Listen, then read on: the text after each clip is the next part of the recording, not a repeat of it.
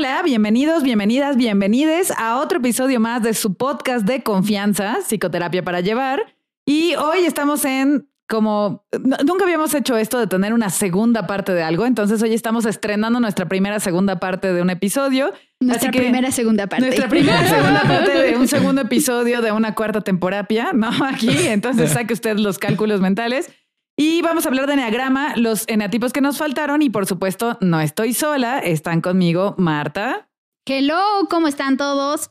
Así estoy muy, muy contenta. Así de mi talk necesitaba ya completar esto. Completar esto, exacto. Y Juan. Hola, sí, ya. O sea, bueno, pero a mí más por mi talk, o sea, mi ansia y mi gana de querer seguir hablando del tema, porque sí me, me dejó muy emocionado y muy energetizado. Ay, yo te quiero seguir escuchando, muy cabrón. Sí, claro. Oigan, y también, bueno, nuestros escuchas no saben o más o menos saben que grabamos cada 15 días, pero precisamente gracias a nuestro talk, este episodio lo grabamos seguidito de un fin de semana al otro porque queríamos darle continuidad. Claro. Entonces, hoy vamos a hablar de los eneatipos del 5 al 9. Ustedes saben que en el episodio pasado ya platicamos un poco de qué se trata el, se trata el eneagrama, de dónde viene, ¿no? Ya les explicamos del 1 al 4 cómo van.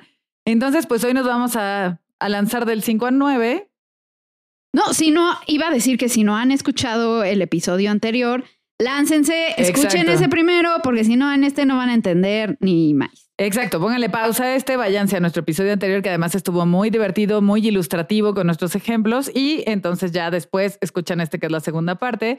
Y pues vamos con un eneatipo bien especial. Así ya siento que estoy presentando a un cantante, ¿no? Como muy talentoso. un eneatipo bien especial porque además es el eneatipo de nuestro querido productor JP Moreno. ¿No? Entonces, a él no le gusta que hablemos de él, pero prometimos que hoy vamos a hablar de él. Así que bueno, ¿qué nos puedes decir del eneatipo 5? Vale, muy bien. A ver, nada más me gustaría hacer como un pequeño paréntesis, como para decir algo que no habíamos dicho la sesión pasada, que tiene que ver con eh, las eh, triadas, ¿no? Que ah, me parece importantísimo, porque hoy van a notar una diferencia, ¿no? Hay tres triadas, es decir, tres eh, grupos de tres que dividen al eneagrama. La triada emocional, la triada mental y la triada instintiva o la triada corporal, ¿no? Entonces, en este sentido, hablamos de el 2, la sesión anterior, el 3 y el 4. Que son de la triada emocional. Son de la triada emocional. Si se dan cuenta, 2, 3 y 4 tiene que ver mucho con lo que siento, con el afecto, tiene que ver mucho con también los deseos de ser visto o los deseos de ser descubierto, de ser rescatado. Y hoy vamos a comenzar con el eneatipo 5, que pertenece a la triada mental. Entonces, partiendo como justo de ahí, vamos a ver que 5, 6 y 7 tienen un acento mucho más en la cabeza. ¿No? Mucho más en la racionalidad. Entonces, el eneatipo, ándale, justo. Y el eneatipo 5, vamos a ver, es un eneatipo que de entrada es un eneatipo racional. De hecho, nosotros lo llamamos, o, bueno, comúnmente lo podríamos perdón, lo podríamos categorizar, caracterizar como el observador, ¿no? Y este eneatipo tiende a ser eh, un eneatipo muy futurista, o sea, tiene mucha ansiedad al futuro, está pensando mucho en, en lo que viene, vamos a ver como en su cuerpo, como un acento un poco en la cabeza, ¿no? O sea, vamos a ver que inclusive en su caminar el acento tiende a estar como mucho más puesto en la cabeza. Va a ver, eh, y su don justamente tiene que ver con el entender. Es una persona que aprendió a sostener la vida entendiendo. Para yo poder entrarle a una experiencia, primero tengo que entenderla. Si no la entiendo, entonces para mí no existe o si no la puedo racionalizar. Marto. Sí, o sea, es esta cuestión de desear entender cómo funciona el mundo, o sea, desde cosas, o sea, desde lo micro a lo macro. Claro. No, o sea, son, son personas que generalmente no aceptan como opiniones o doctrinas recibidas, sino que les gusta comprobar las cosas por sí mismos, ¿no? Como investigar, observar, profundizar, sacar sus propias conclusiones y de ahí ganan seguridad precisamente para enfrentarse al mundo. Claro. Precisamente ahorita que decía seguridad, creo que es importante resaltar que las personas con eneatipo 5 aprendieron a lo largo de su vida durante la infancia que el mundo no es un lugar seguro y que la forma de refugiarse de él es aprendiendo, ¿no? Claro. Como mientras lo entiendan y mientras aprendan, entonces eh, vale la pena estar en el mundo, pero no, no como desde esta perspectiva hedonista mundana, ¿no? Como que precisamente el 5 no se entrega a las pasiones mundanas, sino más bien a este como retiro contemplativo del conocimiento. Y precisamente, si ustedes quieren entender cuestiones, por ejemplo, de, de, historia o de lo que está ocurriendo ahorita entre Rusia y Ucrania, por favor, vayan al canal de JP a escuchar el análisis que hizo al respecto, que está buenísimo. Y eso es como, ustedes escuchen ese canal, escuchen ese episodio y se van a dar cuenta que es JP siendo JP siendo un 5 del Enneagrama, ¿no? Explicándonos paso a paso qué sucede con Rusia y Ucrania. Y fíjate, algo que dices, esta, esta búsqueda de seguridad responde muy fuertemente y muy evidentemente al 5 y es algo que caracteriza a todos los eneatipos de la triada de eh, racional. La búsqueda del 2, el 3 y el 4, que es la del sentimiento, es mucho del afecto. O sea, tiene que ver mucho con el afecto y el reconocimiento. 5, 6 y 7 tiene que ver con seguridad y el 5 es a través de la racionalidad. Exacto. Son personas que pueden ser muy sabias, que pueden en su parte desintegrada ser elitistas del conocimiento, o sea, solamente se relacionan con personas que ellos, de acuerdo a su marco de referencia, pueden caracterizar. Deberían de estar viendo la cara de JP. porque creo que se siente un poco eh, observado. De hecho, una frase típica de un 5 es todos son pendejos menos yo. Ajá. ¿No? Claro. O eso es una pendejada. Eso es una pendejada. O eso no tiene ningún sentido. Qué clase de bullshit, ¿no? Ajá, claro, completamente. O sea, pero creo que también como otro problema, o sea, precisamente a raíz de todo esto, es que a veces se perciben a sí mismos como este observador externo e imparcial, ¿no? O sea, como si estuvieran viendo a través, eh, viendo el mundo a través de un telescopio o un microscopio, pero como de yo no formo parte de él. ¿No? Como de yo estoy observando desde aquí, desde mi lugar seguro, en donde no tengo que conectar, ni socializar, ni vincularme. Y este, y Oli, ¿no? Aquí estoy. Lo cual hace que eh, eh, los demás, o sea, a su alrededor perciban esta desconexión. Sí, claro. Como, ah, perdón. Ay, perdón. Podría ser como a veces considerados como personas frías o desapegadas o tienen muchos problemas para las muestras de afecto porque normalmente suelen estar un poco aislados, ¿no? Entonces sí, sí es como como la cercanía requiere que la otra persona que, busca acercarse a ellos entienda que este es su modo de relacionarse. Claro. recuerden que les había mencionado también el tema de las pasiones, ¿no? Cada eneatipo tiene una pasión. En este caso, justo eh, la pasión del, del eneatipo 5, el observador, es la avaricia. Pero cuando decimos la avaricia, es la avaricia por el, la persona, ¿no? O sea, yo no le comparto mi persona a cualquiera. Yo no le doy esto a cualquiera. Yo me voy a relacionar profundamente con personas que sean como de mismo nivel eh, intelectual, sobre todo, ¿no? Y esto es importante. Algo que pasa con la vida es que la vida tiene elementos absurdos. Y lo que justamente viene a aprender el enatipo 5 es que hay cosas que no se pueden racionalizar. A JP no le gusta esto. Ya sé, JP, una disculpa. una disculpa porque el mundo no tenga sentido, güey. Un ejemplo puede ser como en el amor, ¿no? El amor eh, ay, ¿qué tal? No, pero, en el amor justo podemos, podemos intentar racionalizarlo, podemos hablar de dopamina, serotonina, podemos hablar de todas las sustancias implicadas, podemos hablar de eh, el amor como un elemento de la preservación de la especie, podemos hablar, podemos hablar de muchas cosas respecto al amor, pero no entiendes al amor hasta que estás enamorado. Ah, justo ese es un... y ese es un tema absurdo. O sea, si te das cuenta, es centrar la experiencias del absurdo. Y al eneatipo 5, cuando está desintegrado, le cuesta mucho trabajo entrar al absurdo, entrar al absurdo de la vida. Ah, no, es que ahorita que estabas hablando de esta cuestión de, de la avaricia, siento que también aplica, o sea, los cinco son como muy celosos de su espacio y de su independencia y su autonomía. O sea, siento que justo también son avariciosos con esta parte de no me robes espacio, no me robes mi energía, no me hagas socializar de más, no me hagas, o sea, como que e, es esa onda como de guardar y acumular su energía también. Claro, completamente. Sí, y, es importante mencionar como las diferencias entre lo, lo integrado y lo desintegrado, ¿no? Sí. En la parte desintegrada justamente son personas que no se apegan, que se disocian y están en un estado interno de separar los sentimientos de la razón. O sea, te pueden hablar de los sentimientos y pueden entender los sentimientos, pero sentir los sentimientos se vuelve como un poco conflictivo, ¿no? Y, una cosa que también, antes de que se me pase, es bien, bien importante, es que son personas que necesitan espacio. O sea, el espacio, literal, el espacio físico y el espacio Emocional. Emocional y el espacio de, las cosas que yo hago se vuelve fundamental e sí, importante. es vital para la preservación. O sea, si, si los cinco son constantemente invadidos, abrumados, exigidos, truenan, ¿no? Necesitan ese espacio de recuperación.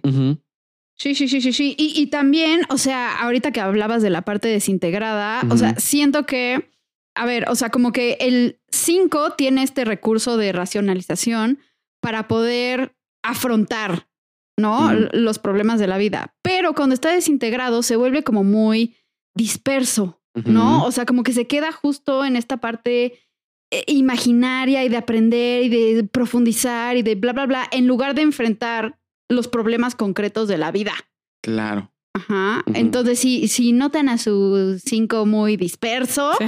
no, y como de, ay, estoy aquí bien cómodo en el mundo de la imaginación y el estudio y el raciocinio, em, pónganse a pensar que no están enfrentando concretamente en su cotidianidad o en la vida porque pues están flotando ahí en la Eso nada. te iba a decir, ¿no? deberíamos hacer un- una guía de cómo hacer que su 5 aterrice y salga de su cueva de racionalización. JP dice que no, que no quiere salir. Ándale. No, ahí. y sabes que, que a veces inclusive cuando hay unos tintes un poquito más maquiavélicos en el 5, el 5 puede estar plenamente consciente de los sentimientos del otro y aún así Le valen madre. le responder de manera muy limitada. Sí, claro. Como de, güey, te- tienes una pareja 5 y entonces tú puedes estar en el desborde emocional o puedes Eh, estar... "No, ¿por qué me haces esto?" Ok. Sí, Y con ese ok, te rompe toda la madre. la madre. No, ajá, te rompe tengo todo ganas justo. de decir madre. Voy a decir madre muchas veces.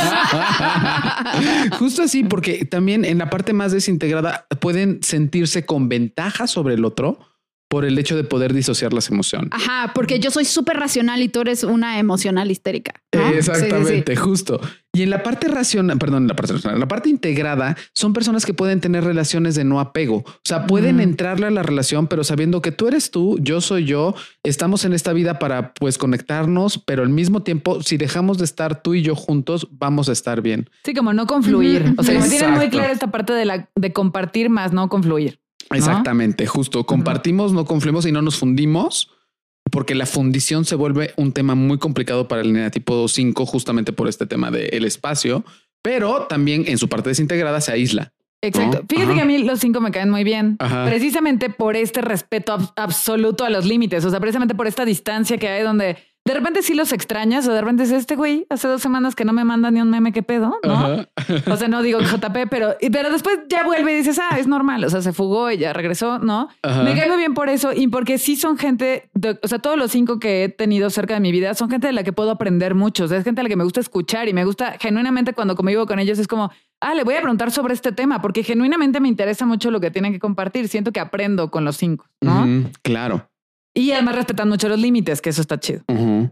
Sí, o sea, yo siento que el reto de los cinco es entender que pueden sacarle toda la ventaja del mundo a su parte racional y aún así pueden también mantener relaciones y, y conectar y cuidar de sí mismos, porque también luego en esta onda de vivir en el pensamiento se olvidan de su salud y de la parte del cuerpo y, y del cuidado de las emociones, ¿no? Y este, y, y que pueden también aprender a afrontar lo concreto de la vida. Sí, claro. Y lo absurdo de la vida, ¿no? O sea, que pueden Ajá, incluso ajá. Sí, sí, saber sí. que tienen las herramientas suficientes para lidiar con el absurdo, ¿no? Que pues está presente porque así es la vida, es absurda, ¿no? Claro. Bueno, ¿cuáles son, ¿cuáles son los instintos en el 5? Los instintos de se- el Ah, de Sexual, los instintos, ajá. este, de conservación. El- sí, yo y dije, ¿de social. qué, de qué estamos hablando? ¿Tú Perdón. de qué? Es que, me, es que me quedé pensando en algo muy- antes de que se me vaya, Sí. que es qué es lo que viene a aprender el 5, ¿no? Ah, eso sí cómo, está cool. cómo Ah, sí. Pero es que ¿Cómo esa, siempre era nuestra conclusión bonita del sí, sí, esa era Sí, primero conclusión. los instintos. Pero Primero que justo cuando acabes y digas lo que viene a aprender el 5 JP se quede pasmado en su silla así de mierda, esto es lo que tengo que aprender, está dificilísimo. Ándale, justo. Y fíjate, en el social, el, el eneatipo, el eneatipo 5 tiende a ser el especialista. O sea, va a ser este amigo que sabe exactamente de historia y que te puede decir exactamente qué pasó con la revolución inglesa. Seguro acabo de decir una mamada. Con la revolución algo de. No, en no, algún por decir, nombrar todos los distintos tipos de tanques que había en la Segunda Guerra Mundial. Esto es real, esto Sí, JP es lo hace. real, es O, o reconocer todas las banderas que existen. O sea, literal le presentas cualquier bandera y te dice de dónde esa es la bandera, aunque sea del país más recóndito y- que que- nunca hayas escuchado en la vida. Del país que se acaba de inventar Sí. hace 10 años, ¿no? Ya JP ya conoce su historia y su bandera. Exacto. Claro. Exacto. Y en el tema en que estén, ¿no? Porque Sí. puede ser el médico que se especializa en la uña del pie izquierdo y es eh, hiper que te contra ultra especialista de eso y solamente ve eso, ¿no? Porque Sí. tienden a ser personas como muy racionales. Comúnmente, pues los vemos en, en- en lugares académicos, pero ojo, puede ser que inclusive personas que no hayan podido tener estudios y que sean en tipo 5 se vuelvan especialistas, Especialistas en algo, sí, claro. en el área de lo que ellos se desenvuelvan, no como comerciantes, como vendedores, como cualquiera Sí, claro. situación. Sí, pero es esta onda de que conectan a través de lo que saben, Sí. no y a lo mejor no conectan a través de la parte emocional. Sí. ¿no? Ajá. Su enganche tiene que ver mucho con lo interesantes que son.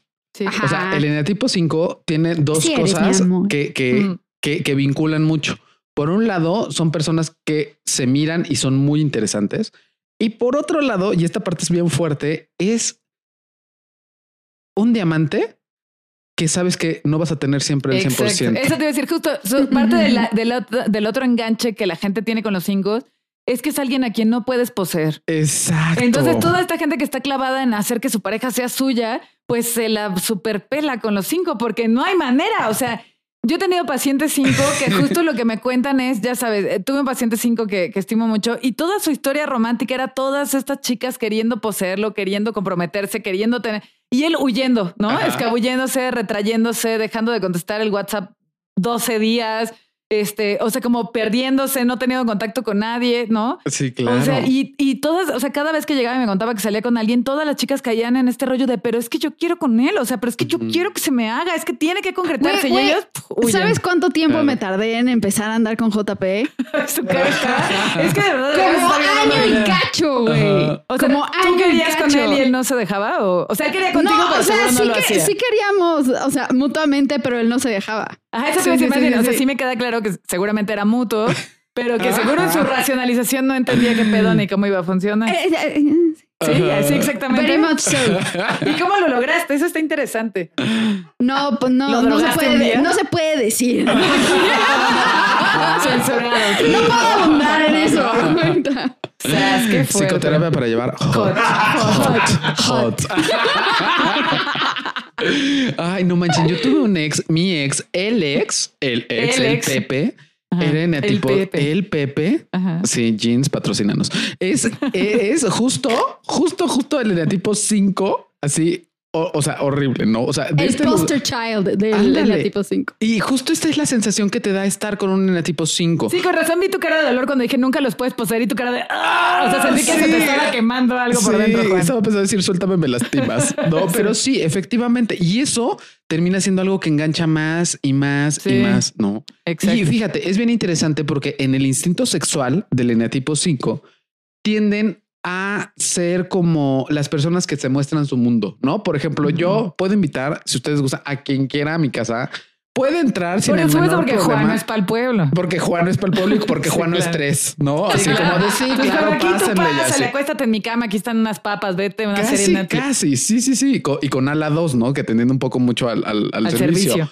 Pero el eneatipo 5 es muy dueño de sus espacios. Entonces, muy probablemente, si tú estás saliendo con un eneatipo 5 y de repente pasó que un día te invitó a, tu, a su casa o un día te invitó a su Claro, güey, te habitación. sientes el elegido, cabrón. Sí, claro. Claro, por su, porque para que invite a alguien a su casa, a su espacio, a, a- a su, a su, a su mundo, es bien complicado, ¿no? Sí, Y, sí. y lo triste es que frecuentemente las personas que no conocen al eneatipo 5, que no pueden mirar esto, No lo valoran. no lo valoran. Exacto. Y esto puede pasar constantemente también con el eneatipo 5, que sienta que esto no como es valorado y entonces lo retira, ¿no? Y aparte con esta relación no apego se retrae. Se hace como ya no me gustas, vaya, ya no me caes bien. Porque Exacto. además, o sea, no solo es que no es valorado, sino que además siente que expuso su vulnerabilidad, como de ya puse mi espacio seguro a los ojos de estas personas y como que estas personas no están observando mi colección de banderas, están a por aquí picándose la nariz, entonces ya mejor que se vayan, ¿no? Ándale, justo.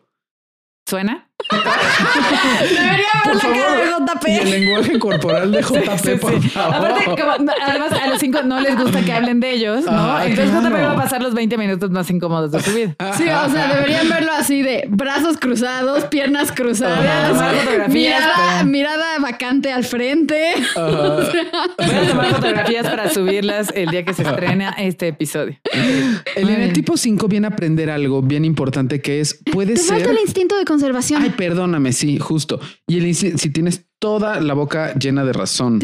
Y el eneatipo 5 tiende a ser, o sea, como cuando se siente amenazado, tiende a aislarse socialmente y pone esta valla de protección. Siempre cuando está en las situaciones vulnerables, busca su independencia y siempre va a tener un instinto básico de separación, o sea, como de alejarse, Ajá, de ajá. aislarse y de retraerse. Esa es como una manera de pa- para poder conservarse a sí mismo. Ok.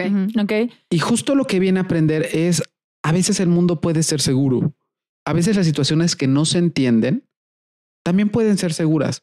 A veces hay cosas que no voy a entender y está bien. Y, Uf. va- y voy a estar bien. Qué duro.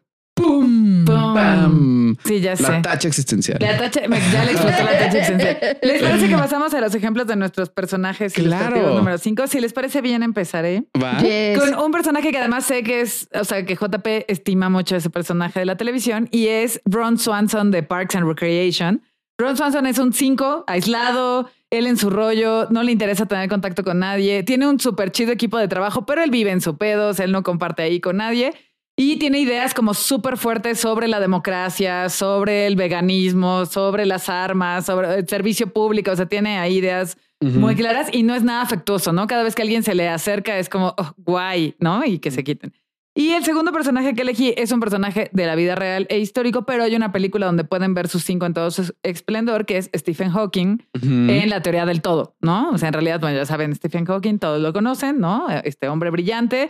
Y durante la película vemos precisamente todas sus dificultades para conectar, cómo hay un momento en el que está más integrado, cuando está enamorado de su esposa, cuando comparten algunos momentos justo de esta intimidad en su, en su conocimiento, pero durante la película podemos ver claramente estos momentos de integración, desintegración del eneatipo. Entonces, esos son mis dos ejemplos, porque es muy difícil encontrar ejemplos del eneatipo 5 al Ay, parecer. yo tengo uno que es aparte la historia del eneatipo 5 con un eneatipo 2. Ay, Dios. 500 Pobre días con ella. Ah, por supuesto, Claro, por supuesto. Summer. Y aparte está súper bien construido Summer, ese sí es personaje. cierto, tienes toda la razón. Porque tú piensas en el personaje y se acuerdan del acento en la cabeza. O sea, Sí. todo el tiempo ves a Summer con algo en la cabeza, ¿no? Como con una diadema, con una tiara o con Sí, cualquier con un cosita. moñito, con un el sombrerito moñito. del velo. Sí. Sí. El claro. caminar, el brincar. Y si no han visto 500 días con ella, es una historia de 500 días de una pareja y un hombre llamado este, Tom. Que justo vive esta idealización del amor, muy como en el eneatipo 2, Sí. ¿no? Y muy Y- desintegradito, además. muy sí. desintegradito, muy codependiente. Sí, como de mi vida solo tiene sentido si encuentro el amor. Mal, mal, mal. Y justo se encuentra con una Summer, que es una chava que en su infancia, pues sus padres se separan y en ese momento se disocia. Se disocia tanto que agarra su cabello Sí. y lo corta sin sentir Amo, absolutamente amo esa nada. frase cuando dice. Summer amaba dos cosas en la vida, su larga cabellera oscura y la facilidad de cortarla sin sentir absolutamente nada. Amo esa frase. Exacto. Y habla justo Es de esta súper cinco, sí, es disociación. claro, es súper, súper cinco. Y vas viendo qué es lo que pasa en una relación donde hay un 2 desintegrado y un 5. No quiero decir un integrado desintegrado porque no lo sé, Sí, pero no. un 2 sí Yo la veo desintegrado. integradona, la verdad. o sea, en su rollo. Ella es muy honesta en sus límites. Y sí tienes toda la razón. Ahí vemos claramente cómo nunca se deja atrapar. No. O sea, no, hay- no puedes poseer a Summer, ¿no? Claro, claro, exacto. Y, y, y ves la. Ay, voy a llorar. No, ves la angustia de Tom. O sea, ves, la, ve- ves esta necesidad y esta desesperación, gana y desesperación No, de, a- de ahorita, Tom. si lloras ya no va a ser psicoterapia para llevar hot, va a ser psicoterapia para llevar sad. Sad. Oye, ¿sabes qué otra? Alex Dunphy. Ah, por supuesto. Alex Dunphy. Family. De Sí, pero Modern por Family. supuesto. Completamente racional. Esta chava como súper estudiosa, como súper... eh, co- como súper organizada en eso, Ujú. ¿no? Súper organizada en entender, en comprender, intentar en comprender a su familia, intentar comprender lo que le está pasando. Inclusive hay una escena en un proceso terapéutico donde ella comienza terapia y donde ella comienza a hablar de su familia, pero comienza a hablarlo racionalizándola Sí, claro. hasta como un poco egotista, ¿no? Egotista en el sentido de frenarse o interrumpir el contacto pensando sobre racionalizando y que le cuesta mucho trabajo sentir, Sí. pero que aparte es respuesta de un entorno familiar o de un contexto familiar que está constantemente sintiendo y que está como un poco, eh, digamos, torpe de este lado. Y finalmente, otra que es en el tipo 5 es Amelie. Sí, totalmente. Mm. Amelie eh, me parece que es un clarísimo Me ejemplo de la bien los personajes 5. Sí, sí, sí, sí, sí. Ándale, justo. Y esta, esta mujer francesa que va siempre como caminando por la calle, pero siempre disociada y como escuchando siempre esta voz, porque la voz de fondo es como un poco su mente hablando, ¿no? Como este, este narrador Sí, que habla también de esta disociación, inclusive cuando habla del amor, del afecto, de la muerte, de cosas muy profundas, siempre viéndolo como desde el lugar del observador. sí, sí, sí. Ey. Buenísimos ejemplos. Chun, chun, chun. Yo traigo mis ejemplos geek, obviamente. Así, de- un- un 5 como más desintegradón, específicamente si este, pensamos como en la serie más reciente de la BBC, es Sherlock Holmes. Ok, sí, totalmente. O sea, e- e- esta persona completamente, o sea, justo, e- elitista intelectualmente, ¿no? En donde todos son unos idiotas, excepto yo, este, aislada, racionalizándolo todo, ¿no? O sea, considerados obviamente, que, que es como un, creo que fue algo que no dijimos, que los cinco suelen físicamente también y de forma general ser considerados como excéntricos. O sea, se ve como estas figuras distintas, excéntricas. Sí, ¿no? porque no Que- les importa mucho como el, como ni la moda, ni lo que se usa, les vale madre. O sea, ellos van como van, como les gusta ir y punto. Exactamente, ¿No? O sea, y de hecho todo el arco de crecimiento de Sherlock, Sherlock Holmes en la serie es este aprender a vivir el aspecto emocional de la vida y aprender a hacer vínculos y reconocer la importancia de los vínculos. Mm. ¿no? Si es así como de, a ver, sorry, pues por más que intelectualices, eres un ser social también, un mamiferito que está hecho para conectar, conectar con los otros y los necesitas. Sorry. Dice Pues JP que no. efectivamente, querido Dice que no, que él es un alienígena y que no necesita conectar con nadie. Exacto. Y cinco como más integrados, precisamente co- con, con sus emociones. Siento que son Albus Dumbledore, Claro. ajá, de, de Harry Potter. Y de Harry Potter también Arthur Weasley Ajá, claro. y Yoda. Sí, Yoda, por supuesto. Yoda. Sí, Yoda, por supuesto, es todo un 5. Exacto. Un 5 Mm. verde con orejas punte- Sí, eh, eh, hermosísimo. Pero estos son cinco que han aprendido a abrazar su lado emocional y aprend- han aprendido como a expresar afecto y a reconocer la importancia de, de la gente en su vida, ¿no? Que no pueden resolver todo desde la cabeza y ya. Ok. Sí, sí, sí. Pues sí, si ustedes se identifican con el enatipo 5, ya saben más o menos por dónde buscar y por dónde encaminar su trabajo terapéutico Ujú, también, ¿no? Claro. ¿Les parece que pasamos al 6? Me late. El Ujú. 666. El enatipo 6. El eneatipo 6. 6. 6. 6. A ver, un poco, tal vez podemos comenzar con el eneatipo 6, que hay una Lo relación. el leal. El leal. ¿No? Ándale, justo, el leal. Y podemos empezar un poquito con la historia de, sobre todo del padre o de la figura paterna. El eneatipo 6 Te dije del padre, ya no nos vamos a poner religiosos. Bye. Bye. con frecuencia el padre es una figura muy autoritaria, con frecuencia puede ser una figura muy aplastante. Es este padre que hace que se hinque metafóricamente, claro, su hijo ante él. Y es, haces lo que yo quiero que hagas, ¿no? Son padres dictatoriales con frecuencia, son padres eh, omnipresentes, omnipotentes, que hacen que el 6 tenga esta tendencia como a hincarse al padre, a ofrecerse y a un poco cumplir las expectativas del padre. Sí. Pero este, digamos, esta parte que la llamaremos por ahora fóbica del Ujú. 6, hace, o sea, dura un rato y después viene una parte que es contrafóbica. Que es como este adolescente que de repente Sí, como se la aguanta- rebelión ante eso. la ¿no? rebelión ante eso. Se aguantó, se aguantó, se aguantó, se aguantó y de repente pam, pam, pam, pam, pam. Se van atrás, o sea, se van sobre el otro, eh, se rebelan. Son estos rebeldes que podrían en su parte desintegrada ser rebeldes un poco torpes, no? Pero un poco torpes porque son rebeldes, pero en el momento en el que menos venía el caso, de la forma tal vez como más eh, Sí, o sea- como crítica, como no acertada, no asertiva. no, No, acertada. Sí, no le sale el tiro por la culata. Le pues. sale el tiro por la culata, exactamente. Entonces, justamente se llaman los leales porque después de esto, de esto que hacen de hincarse al padre, eh, terminan haciéndolo después con el trabajo, con el jefe, Con los amigos. con los amigos, con la sociedad, con, digamos, como todos los otros grupos sociales, pero siguen teniendo esta misma relación. Esta parte primero fóbica, fóbica, fóbica, fóbica y de repente pam, pam, pam, Ujú. pam, pam, contrafóbica. Sí, que son personas que sufren mucho porque les interesa mucho ser complacientes, les interesa Claro. mucho recibir la validación, el agrado de los demás, entonces constantemente están pensando como en las expectativas del otro, ¿no? ¿Qué, qué espera el otro de ellos? Y Que sea autoridad. que sea autoridad, claro, sí. que sea autoridad. a quienes consideran, sí es cierto, personas de autoridad. Y en el asunto de estar complaciendo a estas figuras de autoridad, acaban olvidándose de sus propias necesidades, ¿no? Son personas que fácilmente se nulifican para complacer a los otros o para convertirse en lo que, nos, lo que los demás esperan y que luego entra esta parte de, pues no, ¿no? O sea, ya contactan con la contrafobia y entran en el rollo de no, ya no quiero ser esta hija buena que todo el mundo dice que soy, entonces ahora no. Ah, Claro. Con soy- permiso. sí, exacto. Sí, sí, sí. Ajá. ¿no? Y algo bien importante es que lo que predomina después de la parte contrafóbica es un sentimiento de culpa enorme. ¿no? Y este sentimiento de culpa los vuelve a meter en la parte fóbica donde otra vez se someten a las expectativas de las figuras de autoridad. Exactamente. Y se vuelve como este ciclo constante, ¿no? Y esta ambivalencia, o sea, lo que va reportando el entorno, lo que va viendo el entorno es, es ambivalente. Primero se pone como muy rebelde y después es como muy retraído. Tengo una amiga que no le voy a decir su nombre por lo que voy a contar, pero justo me cuenta, me contó alguna vez ahí y en, una parte, o sea, es ah, con un papá muy autoritario, sí, muy dominante, pero ella cuenta sus seis como mu- muy chistoso en el sentido de que alguna vez eh, ella no tomaba, o sea, con este papá no tomaba, no fumaba, no hacía nada. Y como por ahí de sus 17, 18 años, donde ella no tomaba, no fumaba, no, nada, de repente, ¿por qué no? Fiesta de 15 años, enfrente de sus papás, No. se pone la peda de su vida Ajá. y se pone a perrear y tuerquear intensamente con los chambelanes Dios. enfrente de su papá. Intensamente. Así como de güey, me vale y me vale gorro y yo puedo enfrente de la tía Chofis. O sea, Sí, sabes a, a- a ese nivel.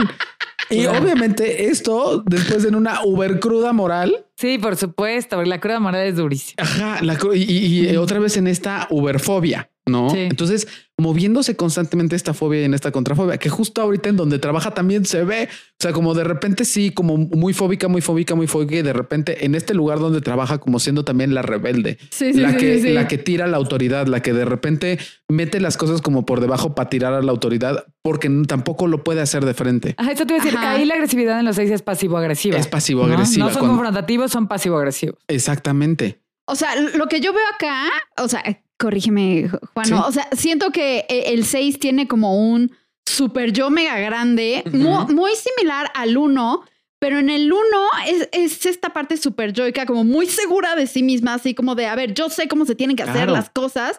Y el 6 se recarga en su super yo porque no confía en sí mismo y en como su orientación interna Exacto. para decidir o hacer las cosas. Exactamente. Y después, si lo ponemos desde ahí, gana el ello, ¿no? Ajá, de ajá. hecho, esta parte. Ándale, eso te iba a decir. Creo que el 6 vive entre el super yo y el ello, ¿no? Sí, sí, sí, siempre sí, sí, entre el impulso de lo que quiere y el deber ser. Y yo lo veo como que el 2 y el 6 son como los sufridores del enagrama, Ajá, ¿no? O sea, son los que traen un sufrimiento así porque nunca acaban de complacer a los demás, nunca acaban de sentirse pertenecientes. Y viven como ¿no? en una ansiedad eterna los seis, ¿no? Porque no, hay, no hay como una columna interna en la cual recargarse y que te dé brújula. Y eso está muy cañón. Sí, de hecho, todo el trabajo terapéutico que se hace con las personas de neatipo 6 es precisamente crearles esta columna vertebral, ¿no? Como este sistema de valores interno que no de bandazos en, en los extremos, ¿no? Parte de eso es ah, enseñarles que pueden confiar en su propio criterio, que pueden hablar con las otras personas, que pueden preguntar abiertamente como cuáles son tus expectativas de mí y entonces ver si pueden cumplirlas o no pueden cumplirlas. Entonces es parte de la integración que se hace en el trabajo terapéutico. Completamente. Y fíjate, hablando justo de esto, también es importante ver que ahorita lo que decían el 2 y el 6 se re- resuelven la vida ganándosela. O sea, por ejemplo, yo me gano el amor como dos eh, haciendo cosas por los otros. Yo me gano de repente la aceptación del otro o la seguridad, porque se acuerdan que estos enatipos son de seguridad. Sí, sí, me sí. la gano siguiendo a la autoridad. Pero luego se viene esta otra parte, como mencionamos, esta otra parte agresiva, porque en realidad no tenía que ver conti- conmigo. O sea, no lo hice por mí, no lo hice porque lo creo, no lo hice porque creo en esta autoridad. Lo hice porque justamente era la manera en que tenía para sentirme seguro y ya después me lo cuestioné. También se le puede llamar los cuestionadores en este sentido, Sí. porque son los que tiran generalmente las figuras de autoridad. Sí.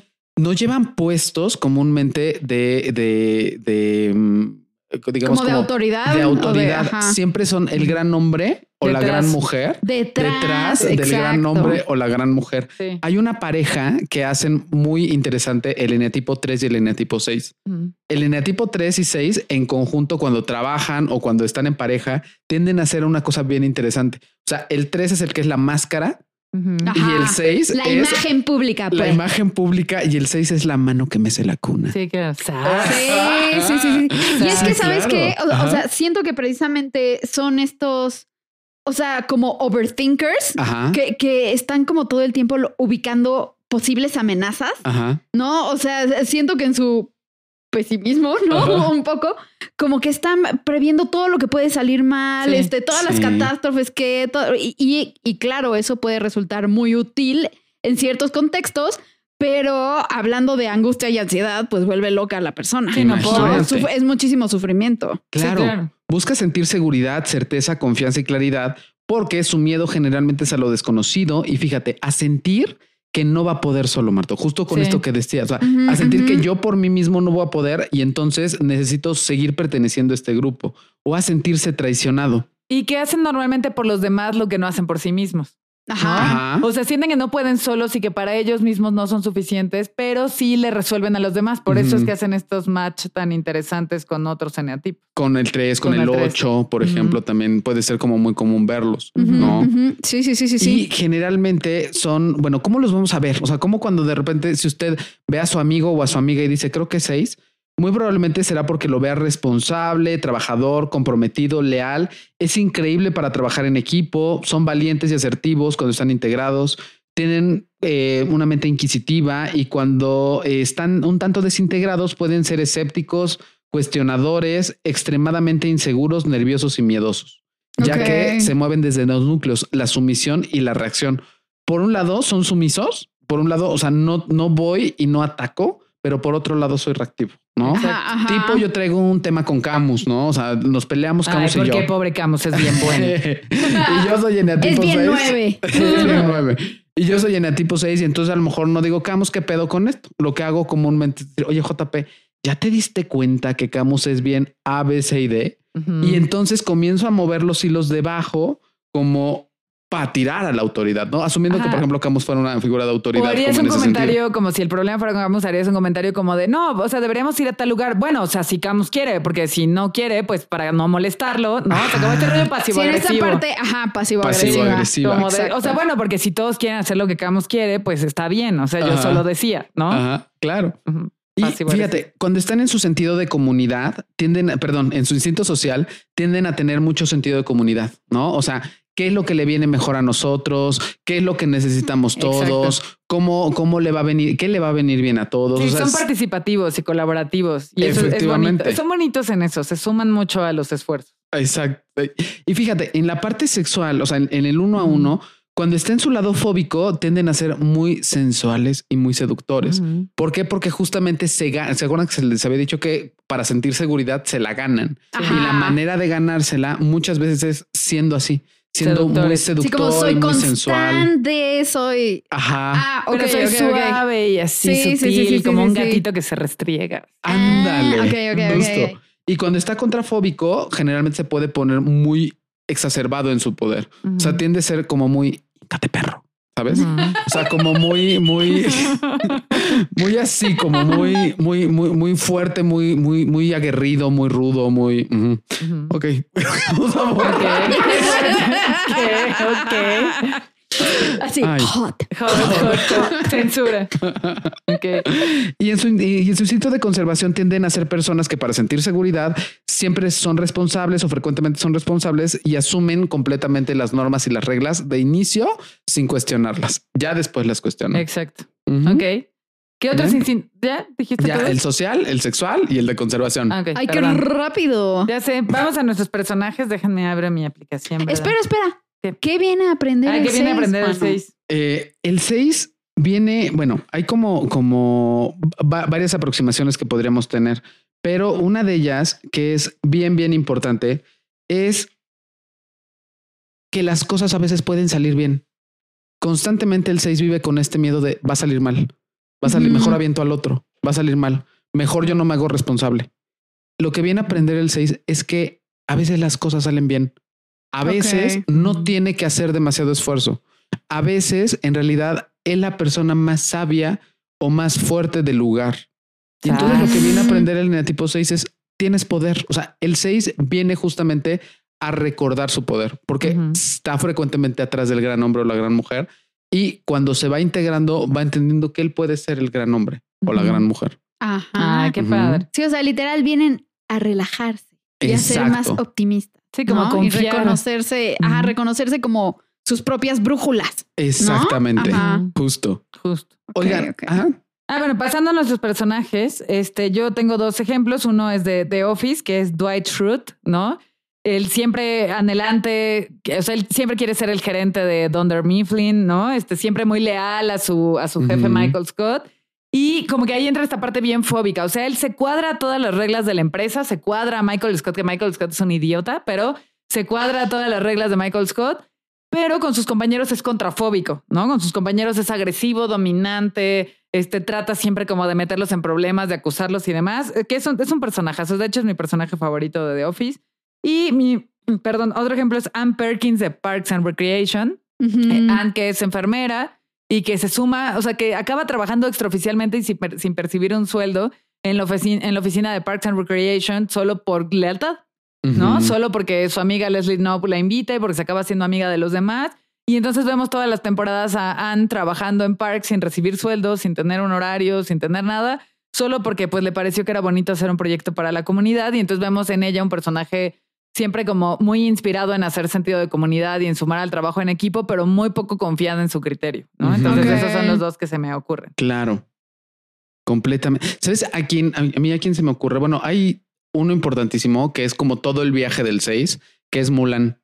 Ah, Güey, me lo ganaste, yo lo traía. No, está bien, dilo, ah. yo, yo traigo otros. Nosotros traigo como seis, güey. Juan, no. Traigo como seis, güey. Sí, sí, sí. Pero justamente como el viaje del 6 tiene que ver justo con Mulan. Es exactamente. Sí, es justo, o sea, primero un tienes que ser, vas a brindar honor, ¿no? Y de ahí pasar a una situación límite eh, ella tiene, ella toma la decisión de ir a la guerra y tiene que luchar contra todo este sistema, ¿no? Heteropatriarcal chino.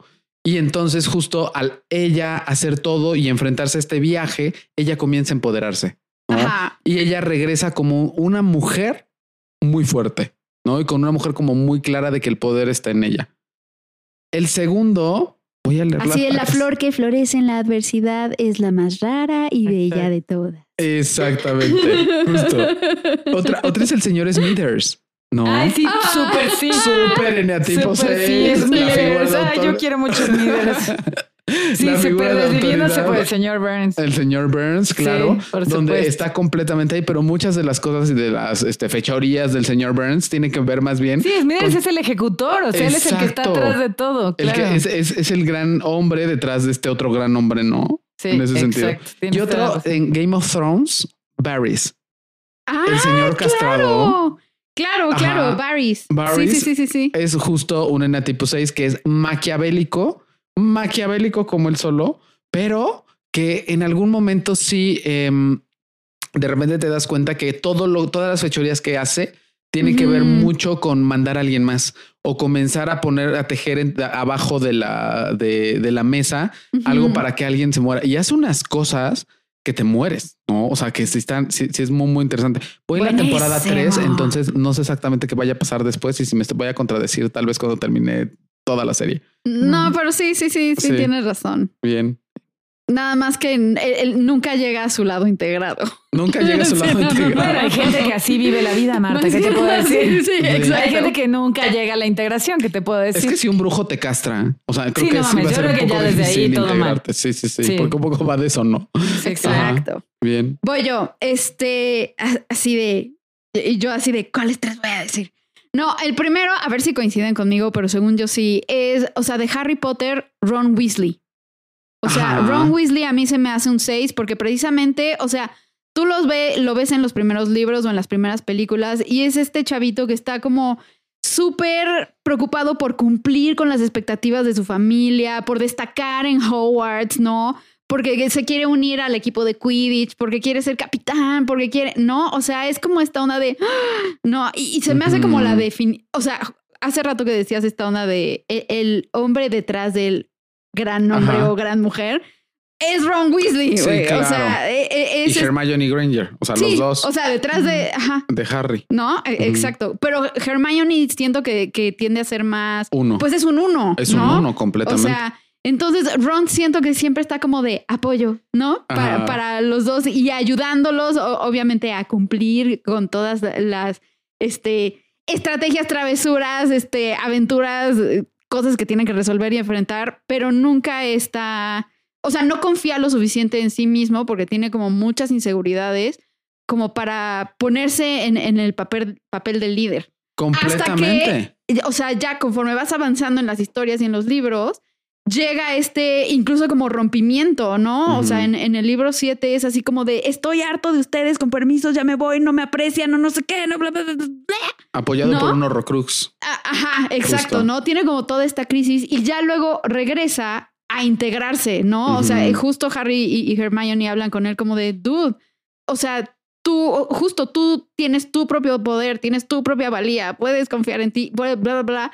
Y como que eh, eh, se va por ese camino hasta que descubre que es capaz de confiar en sí mismo y de decidir por sí mismo. Exacto, justo. Ah. Estoy cien mil por ciento de acuerdo. Yes, gracias. este, otra que yo veo como un, un seis es a Natasha Romanoff de los Avengers.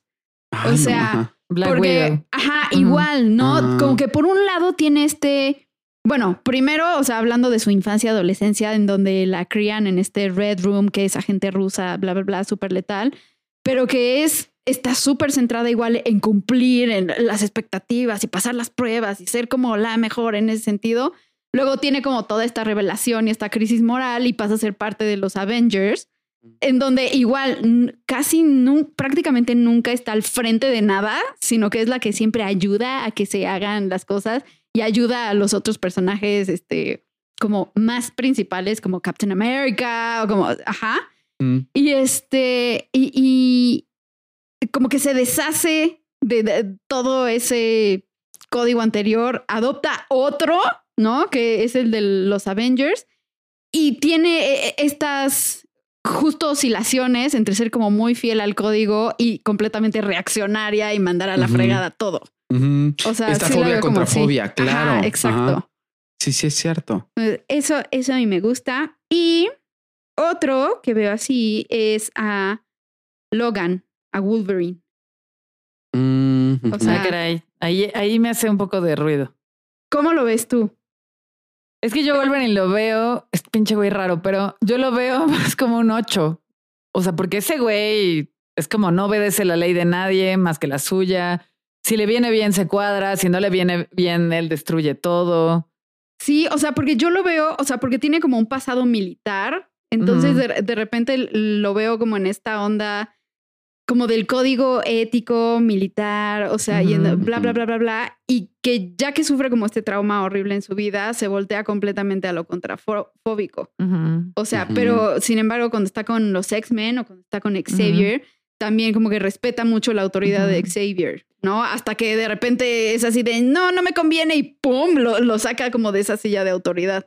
No lo sé. O sea, es una teoría que tenía yo. Tal vez, ajá, es que yo creo que sí valdría la pena que nos echáramos un clavado en Wolverine en general, ¿no? Ajá. Como para revisar eh, qué onda con el nativo, porque a mí ahí lo que me da ruido sería que en, en Logan no hay pasivo-agresividad. O sea, él es agresivo-agresivo. O sea, él es ah, confrontativo, violento, ¿no? Este, opresivo de repente, ¿no? Este, es, es, lo que me haría, me haría ruido porque no, si no parece ser pasivo-agresivo. Ok. ¿No? Ok, ok, ok. Eso, pero podría ser, o sea, sí tiene sentido también esta parte fóbica contra fóbica, ¿no? Mm. Así de. Teorías, teorías. ¿Qué opinan? ¿Qué los escuchas? Sí, sí, sí, es que bueno, o sea, si yo digo que es un 2, no, no, ya. No, eso ya. Es Ustedes pueden escribir lo que quieran. Eso es lo único que no, sería. No sería, claro. Muy bien, ¿les parece que nos pasamos al 7? Entusiasta, maravilloso, fantástico, increíble, mágico, musical. Me parece Número perfecto. Número 7. Ahí voy a ser como Dross, así de Pasamos al número 7. 7. Ay, ahora quién comienza el 7. Pues tú arráncate. sí, te, vamos, te vamos complementando. Como hilo de media. Perfecto. Pues bueno, vamos a ver el, el eneatipo 7. Quiero que pienses como justo en dos escenarios, ¿no? Un escenario como muy rígido, ¿no? Así como en el 1. Un escenario donde hay una familia donde todos son como muy rígidos, estructurados, cuadrados este niño que rompe todas las normas, las reglas, está completamente entregado al hedonismo, al placer o al revés. Porque es todo así de ardilla. Todo distraído, disperso, no, orientado a metas en lo absoluto. Exacto, flácido, pero cuando digo flácido me refiero como en, las decisiones, así como puede ser esto, pero también puede ser aquello, ¿qué puede ser mejor para nosotros? puede ser todo. Ahora. No tiene nada. De Juana rompiendo las botellas. Exacto, así como muy, muy, muy, este, así como muy, muy, muy, muy laxo en sí mismo, Ajá, ¿no? sí. Es esta persona que comúnmente se deja guiar por el hedonismo. Su, su principal valor es qué tan rico se siente algo. O sea, Sí. qué tanto voy Qué a tan disfrutar algo. gratificante es. Qué ¿no? tan gratificante es. Y en ese sentido no importa si es comida, bebida, sexo, compras, eh, dormir, Drogas. drogas. este, no importa. Lo que importa aquí es que sea placentero y gratificante porque su vida está orientada hacia la gratificación. Claro. Hasta que llegamos a veces a la autodestrucción. Sí, total, exacto. De ¿no? hecho, Exacto. es el problema. Es el que más riesgo corre de autodestrucción. Exacto. Como paulatina, porque de suicidio creo que son los cuatro. Re- Ajá, puede ¿No? ser. Nomás no tenemos a Kurt Cobain, que era cuatro. Ah, claro, claro. ¿No? Ah, re- recuerda que les había dicho hace ratito que era como la triada mental. ¿Cómo alguien placentero podría estar en la triada mental? Ahí va. Justo su idea es vengo al mundo a comérmelo y vengo a este mundo a disfrutarlo. Pero te das cuenta, esta es una idea. Sí, y al sí, estar sí, en sí, esta sí. idea, busco todo, todo, todo, todo constantemente para no perderme de nada. Entonces Ajá. estoy constantemente en el futuro, en igual y estamos aquí en el podcast, pero ya estoy mandando mensajes para ver con quién voy a ir a cenar, para a lo mejor este ya eh, no sé. eh, Sí, o tienes tres planes el mismo día y vas a ir a los tres porque no te vas a perder de nada, porque no te vas a perder ni la fiesta, ni la cena, ni es nada. el poster child del FOMO. Sí. ¿No? O sea, Que para nuestros Justo. escuchas que no hablan inglés, FOMO es Fear of Missing Out, que es como el miedo a perderte de algo. Sí, sí, sí, sí, sí. Exacto, justo. Y están en, y, y fíjate, paradójicamente o parajódicamente, como me gusta decirlo, lo jodido de esto es que esta persona busca no perderse de nada y parajódicamente se pierde de todo, De porque todo. en realidad le cuesta mucho trabajo estar presente. Sí, nunca Es- conecta, nunca está realmente donde debe estar. Exacto.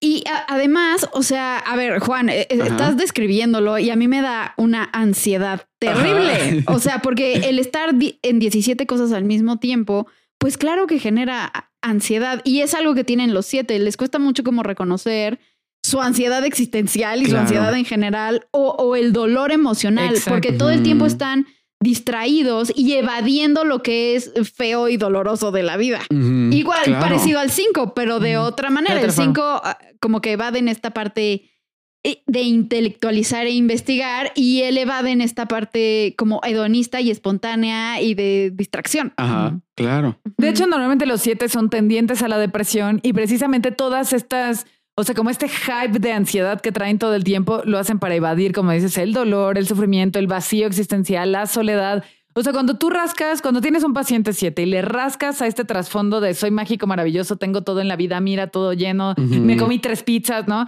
Cuando le rascas atrás de los excesos, siempre hay un sentido muy profundo de soledad, de abandono, de no ser importante, de vacío. ¿no? Entonces, normalmente tienden a la depresión y buscan distraerse de esta depresión. Entonces, suelen ser personas complicadas, ¿no? Incluso complicadas en las expectativas que recargan sobre otros, porque a veces incluso su búsqueda de relaciones de pareja, de amistades, incluso en su relación con el terapeuta, tienen expectativas altísimas como de tú aquí, veas, esto es la panacea y me vienes a resolver la vida. Y si eres mi novia o novio, eres todo para mí, ¿no? O sea, como como que buscan esa estridencia en las otras personas que les rodean y no les va bien cuando las otras personas les ponen límites, Claro. ¿no? Cuando las otras personas dicen, a ver, dude, esto no es una fiesta constante, yo no vengo a esto. Sí, los ¿No? decepcionan y terminan no resolviéndoles la vida o no ser Exacto. todo en el mundo o lo que sea. ¿no? Exacto.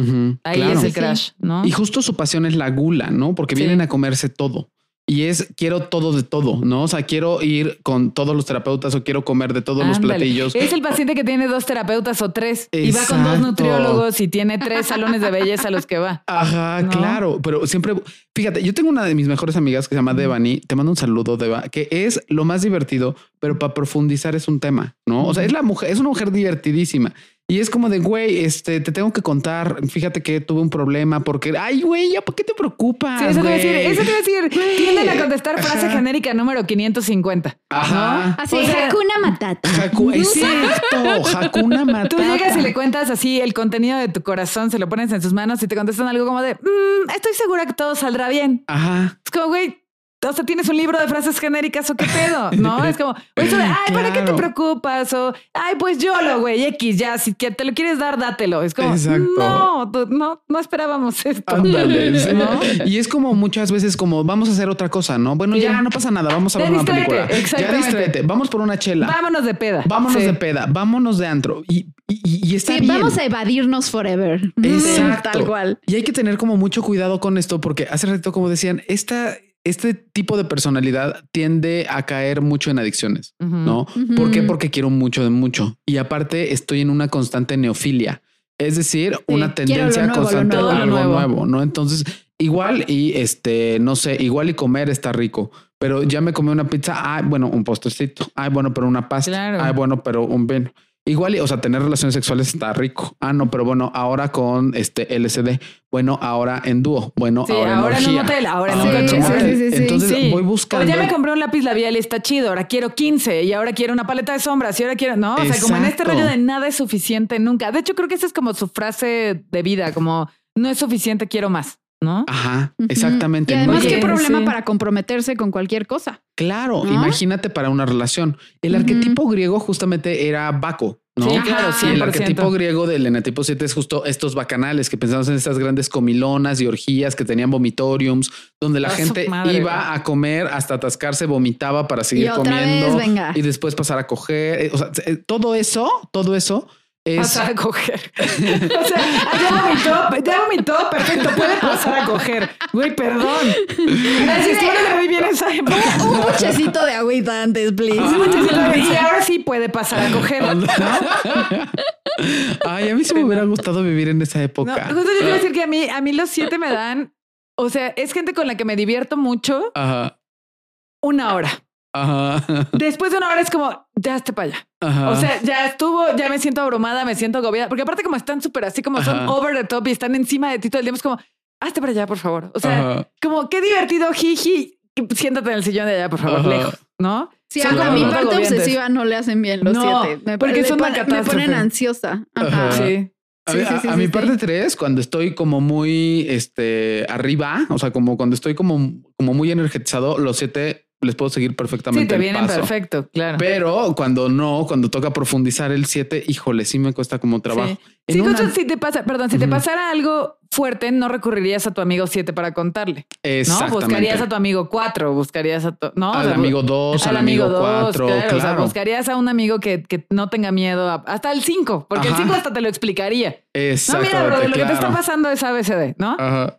Pero no recurrirías, no recurrirías a tu amigo Ujú. siete, que, que como no puede tocar ni su propio malestar, tampoco va a tocar el tuyo. Así Claro. es, si quieres, si quieres eso, recurre a tu amiga cuatro, güey. Claro, Exacto. obvio, sí. Of course. Marto, te tengo una noticia. Así. Sí. Justo así llegar. Y fíjate, el enatipo 7, si vamos a un antro, por ejemplo, un enatipo 7 va a ser este güey que está súper divertido y que aparte generalmente van en séquitos. Sí. O sea, el 7, muy similar al 3, van a estar a veces séquitos. De hecho, Sí. más el 7. ¿Por qué? Porque el disfrute también le gusta como compartirlo. Sí, Entonces, claro. en la parte social o en su instinto social, el eneatipo 7 tiende a ser, eh, a buscar no perderse de nada y a ser como, no el centro de atención, pero sí el alma de la fiesta. Exacto, No, eso no es el por atención, sino porque son súper divertidos. Y les encantan los buffets y las barras libres. Eh, ¿no? sí, Y los claro. hoteles todo incluido. Ah, Por, por supuesto que una barra libre y un buffet es el paraíso de un Del siete, claro. Claro. Y en su instinto sexual, fíjate, esto que hablaba de la neofilia puede hacer que haya una eterna insatisfacción sexual. Sí. Porque al mismo tiempo que siempre puede haber algo nuevo, lo que hay ahorita, si lo comparo con lo nuevo, no es suficiente. Exacto. Y siempre buscan sentir más. Por lo tanto, también en la parte de relaciones, el tema de comprometerse es muy difícil. Porque tal vez ahorita te amo y te adoro, pero sí voy a vivir como y voy a tener muy presente si estoy desintegrado este, esta no suficiencia en el y si me estoy perdiendo de ¿Qué algo. tal si hay alguien mejor? ¿Qué tal si hay alguien Ajá. mejor? ¿Qué tal que estoy a un match de Tinder o cualquier otra aplicación de conocer a alguien más o alguien mejor? Entonces el tema del compromiso se vuelve en muy, eh, digamos, como muy difícil. Exacto. Y en su Sí, instinto. como que le rehuyen, Ajá. le rehuyen al compromiso precisamente en esta eterna expectativa de y si hay algo más que me voy a perder. Claro. ¿no? Claro. Ajá. Y, y segura, y, y- y la, la respuesta aparte es sí. Hay algo más de lo que te estás perdiendo y está bien porque eso forma parte de una elección, pero al 7 le cuesta mucho trabajo. Y en su instinto de conservación, para conservarse, van a, o sea, más bien esta búsqueda de lo nuevo o esta búsqueda de lo hiperplacentero es una manera de conservarse, porque es quiero lo mío, quiero mi derecho de nacimiento. O sea, yo solamente tengo una vida y entonces vengo a probarlo todo. Tachas, perico, orgías o inclusive libros. Eh, inclusive series, inclusive este, películas, pero siempre es la, característica de que es en demasía. O sea, siempre hay, es, un enatipo que tiende al atasque. Ajá, ajá. Sí, exacto. ¿Qué ideas o qué, qué personajes les vienen a la mente cuando hablamos del Ay, ahorita te digo porque yo tengo unos que amo y odio a la vez. espera, espera, pero que viene a aprender el 7, ah, Lo que viene, lo que viene a aprender el 7, fíjate qué fuerte, es la sobriedad. no sobriedad, sobriedad. Uy, la sobriedad. que sean sobrios en la vida. No, es como lo que menos les gusta aprender. Exacto. No, si les no te puedes atascar de cinco pizzas, cinco postres, diez botellas de vino, no les gusta. Claro. Al siete no le gusta esto. Y fíjate, es como, como de entrada saber que muchas veces sus, sus sentidos están intoxicados con el atasque. justo, justo te iba a decir, porque ¿cómo convences a un siete de, de, oye, lo mesurado está chido, güey? Claro. Está muy cabrón, ¿no? Está muy cabrón, claro. Pero más bien es como, ¿has probado un té sin azúcar? Te mientan la madre, güey. Sí, claro. Bueno, sí, me lo avientan en la cara, así caliente. sí, de hecho, tal cual se referían al té como de, ¿a qué te refieres? ¿Al agua caliente sin sabor? Ándale, ajá, claro. Pero justo eh, es que muchas veces en la sobriedad hay mucho placer. De hecho, el, el enetipo 7 lo que viene a aprender es, date cuenta que lo que más quieres es estar presente y lo que y disfrutar y lo que menos estás es disfrutar. Mm. Y tienes derecho a disfrutar, pero eso conlleva elegir. Sí, sí, sí. Y si no eliges, no lo vas a disfrutar. Si te vas a tres fiestas, no vas a disfrutar ninguna. Tienes que elegir ninguna. Sí, o si tienes 17 parejas, no vas a disfrutar ninguna. Exactamente. Sí, claro. Y, si tienes 10 coches, no los vas a poder usar todos al mismo tiempo. Y por eso lo que viene a aprender justo es la sobriedad, ¿no? Y que, y que la vida en sobriedad es maravillosa. O sea, no, no, no, ¿cómo decir? Cuando digo esto es que hay muchas cosas que disfrutar en el presente. Sí, que hay mucha gratificación en la sobriedad, en la sobriedad también. Exactamente, justo. Ok, ok, ok. Pues yo le tengo dos personajazos típicos así, clásicos. De, ni siquiera había pensado en los enatipos y cuando los vi en la pantalla dije, no mames, si son siete. O sea, desde que los vi dije, por supuesto que estos son siete. Es más, los vi y dije, si algún día hacemos un episodio de Enagrama, estos güeyes son siete. El primero, que además es un enatipo que se nota mucho, ¿no? Es muy difícil no ver a un 7. Entonces, el primero es de Brooklyn Nine-Nine, Jake Peralta. No mames. Sí. Súper, sí. El hombre vive distraído, disperso, atascándose de refresco, de comida, de picante. Hay una parte donde es tan, tan, tan. Hay una escena maravillosa donde se va a mudar con su novia, que es Amy Santiago, que es una tres, ¿no? Ajá. Y ella le están peleando porque en qué departamento se van a ir a vivir y ella eh, le dice, es que odio la, o sea, ¿cuántos años tiene la toalla que tienes en tu departamento? O sea, esa toalla gris y él dice, venía con el departamento. Ah. Y entonces ella trata de quemar la toalla y no se incendia. Y dice, ¿por qué no se incendia? Porque nunca se seca completamente. ¿No? Entonces, esa es como la vida desperdigada de un 7, ¿no? O sea, como en el desastre. Y además, Jake toma los casos solo porque le importa que sean súper difíciles y súper gratificantes y que haya mucha intensidad y hasta tiene este equipo con Boyle, con Charles Boyle, que es un 2, que ya hablamos la sesión pasada, donde Boyle justo es su porrista, ¿no? O sea, Jake anda por aquí, por allá y Boyle es el de, sí, hay que disfrazarnos igual y hay que hacer no sé qué, ¿no? Entonces Jake Peralta, ya quien lo vea sabrá que es un super 7. De hecho, hay un punto, hay un, ahorita estamos justo en esos episodios de cuando es novio de Amy, Amy le dice que tiene que tomar más agua y entonces él se está quejando todo el tiempo de porque tiene que tomar agua y tiene que hacer pipí varias veces y él como de ¿por qué? ¿No? Como creo que suficiente agua hay en la pizza, dice. ¿no? Entonces eso es como clásico de un 7. Y el otro es de Parks and Recreation, Tom Hubbard, ¿no? Es el asistente de Leslie Knope, eh, que también ese güey quiere todo, quiere todas las mujeres, está casado pero quiere más mujeres eh, tiene compra, es como comprador compulsivo en general. Este, todo es para él fantástico, mágico. Vive de, o sea, trabaja todo el día en la oficina y luego en las noches se va a un club. De hecho, se hace socio de un club nocturno. Y hay una escena maravillosa cuando se van a acampar, donde todos pues llevan su casita de campaña y todo el rollo. Y Tom Howard lleva una casa de campaña gigantesca. O sea, hasta dice, este es el concepto real de glamping, ¿no? Y es una casa de es una casa de campaña gigantesca con cama, con reposet, con una pantalla gigantesca con videojuegos, con baño de burbujas, con, o sea, cuánta madre que dices, a ver, amigo, eso no es acampar, mejor quédate en tu casa. Pero ese es el, ese es el típico de un set. Es como si lo vamos a hacer, lo vamos a hacer al extremo, ¿no? Entonces, si vamos a acampar, vamos a acampar con todo y consola de videojuegos, porque si no, esto no es una experiencia extrema. porque además les gusta regresar de estas experiencias y contar, o sea, les gusta tener mucho que contar. Entonces, como de, ah, pues si vamos a acampar, vamos a montar esto épico para regresar y contarle a todos, además que estuvo épico. Entonces, esos son mis dos personajes. Yo tengo primero a, y lo amo demasiado, a Han Solo Ok, de sí. eh, Star Wars, Star ¿no? Wars, O sea, sí, totalmente. Siento que él siempre está motivado por esta parte de la libertad y la siguiente gran aventura y el siguiente gran botín y luego el botín Sí. más grande y luego, ¿no? O sea, y, y la novedad, o sea, también, ¿no? Como lo nuevo, lo nuevo, mundos nuevos, este, e- esta parte como de récords nuevos, ¿no? Todo.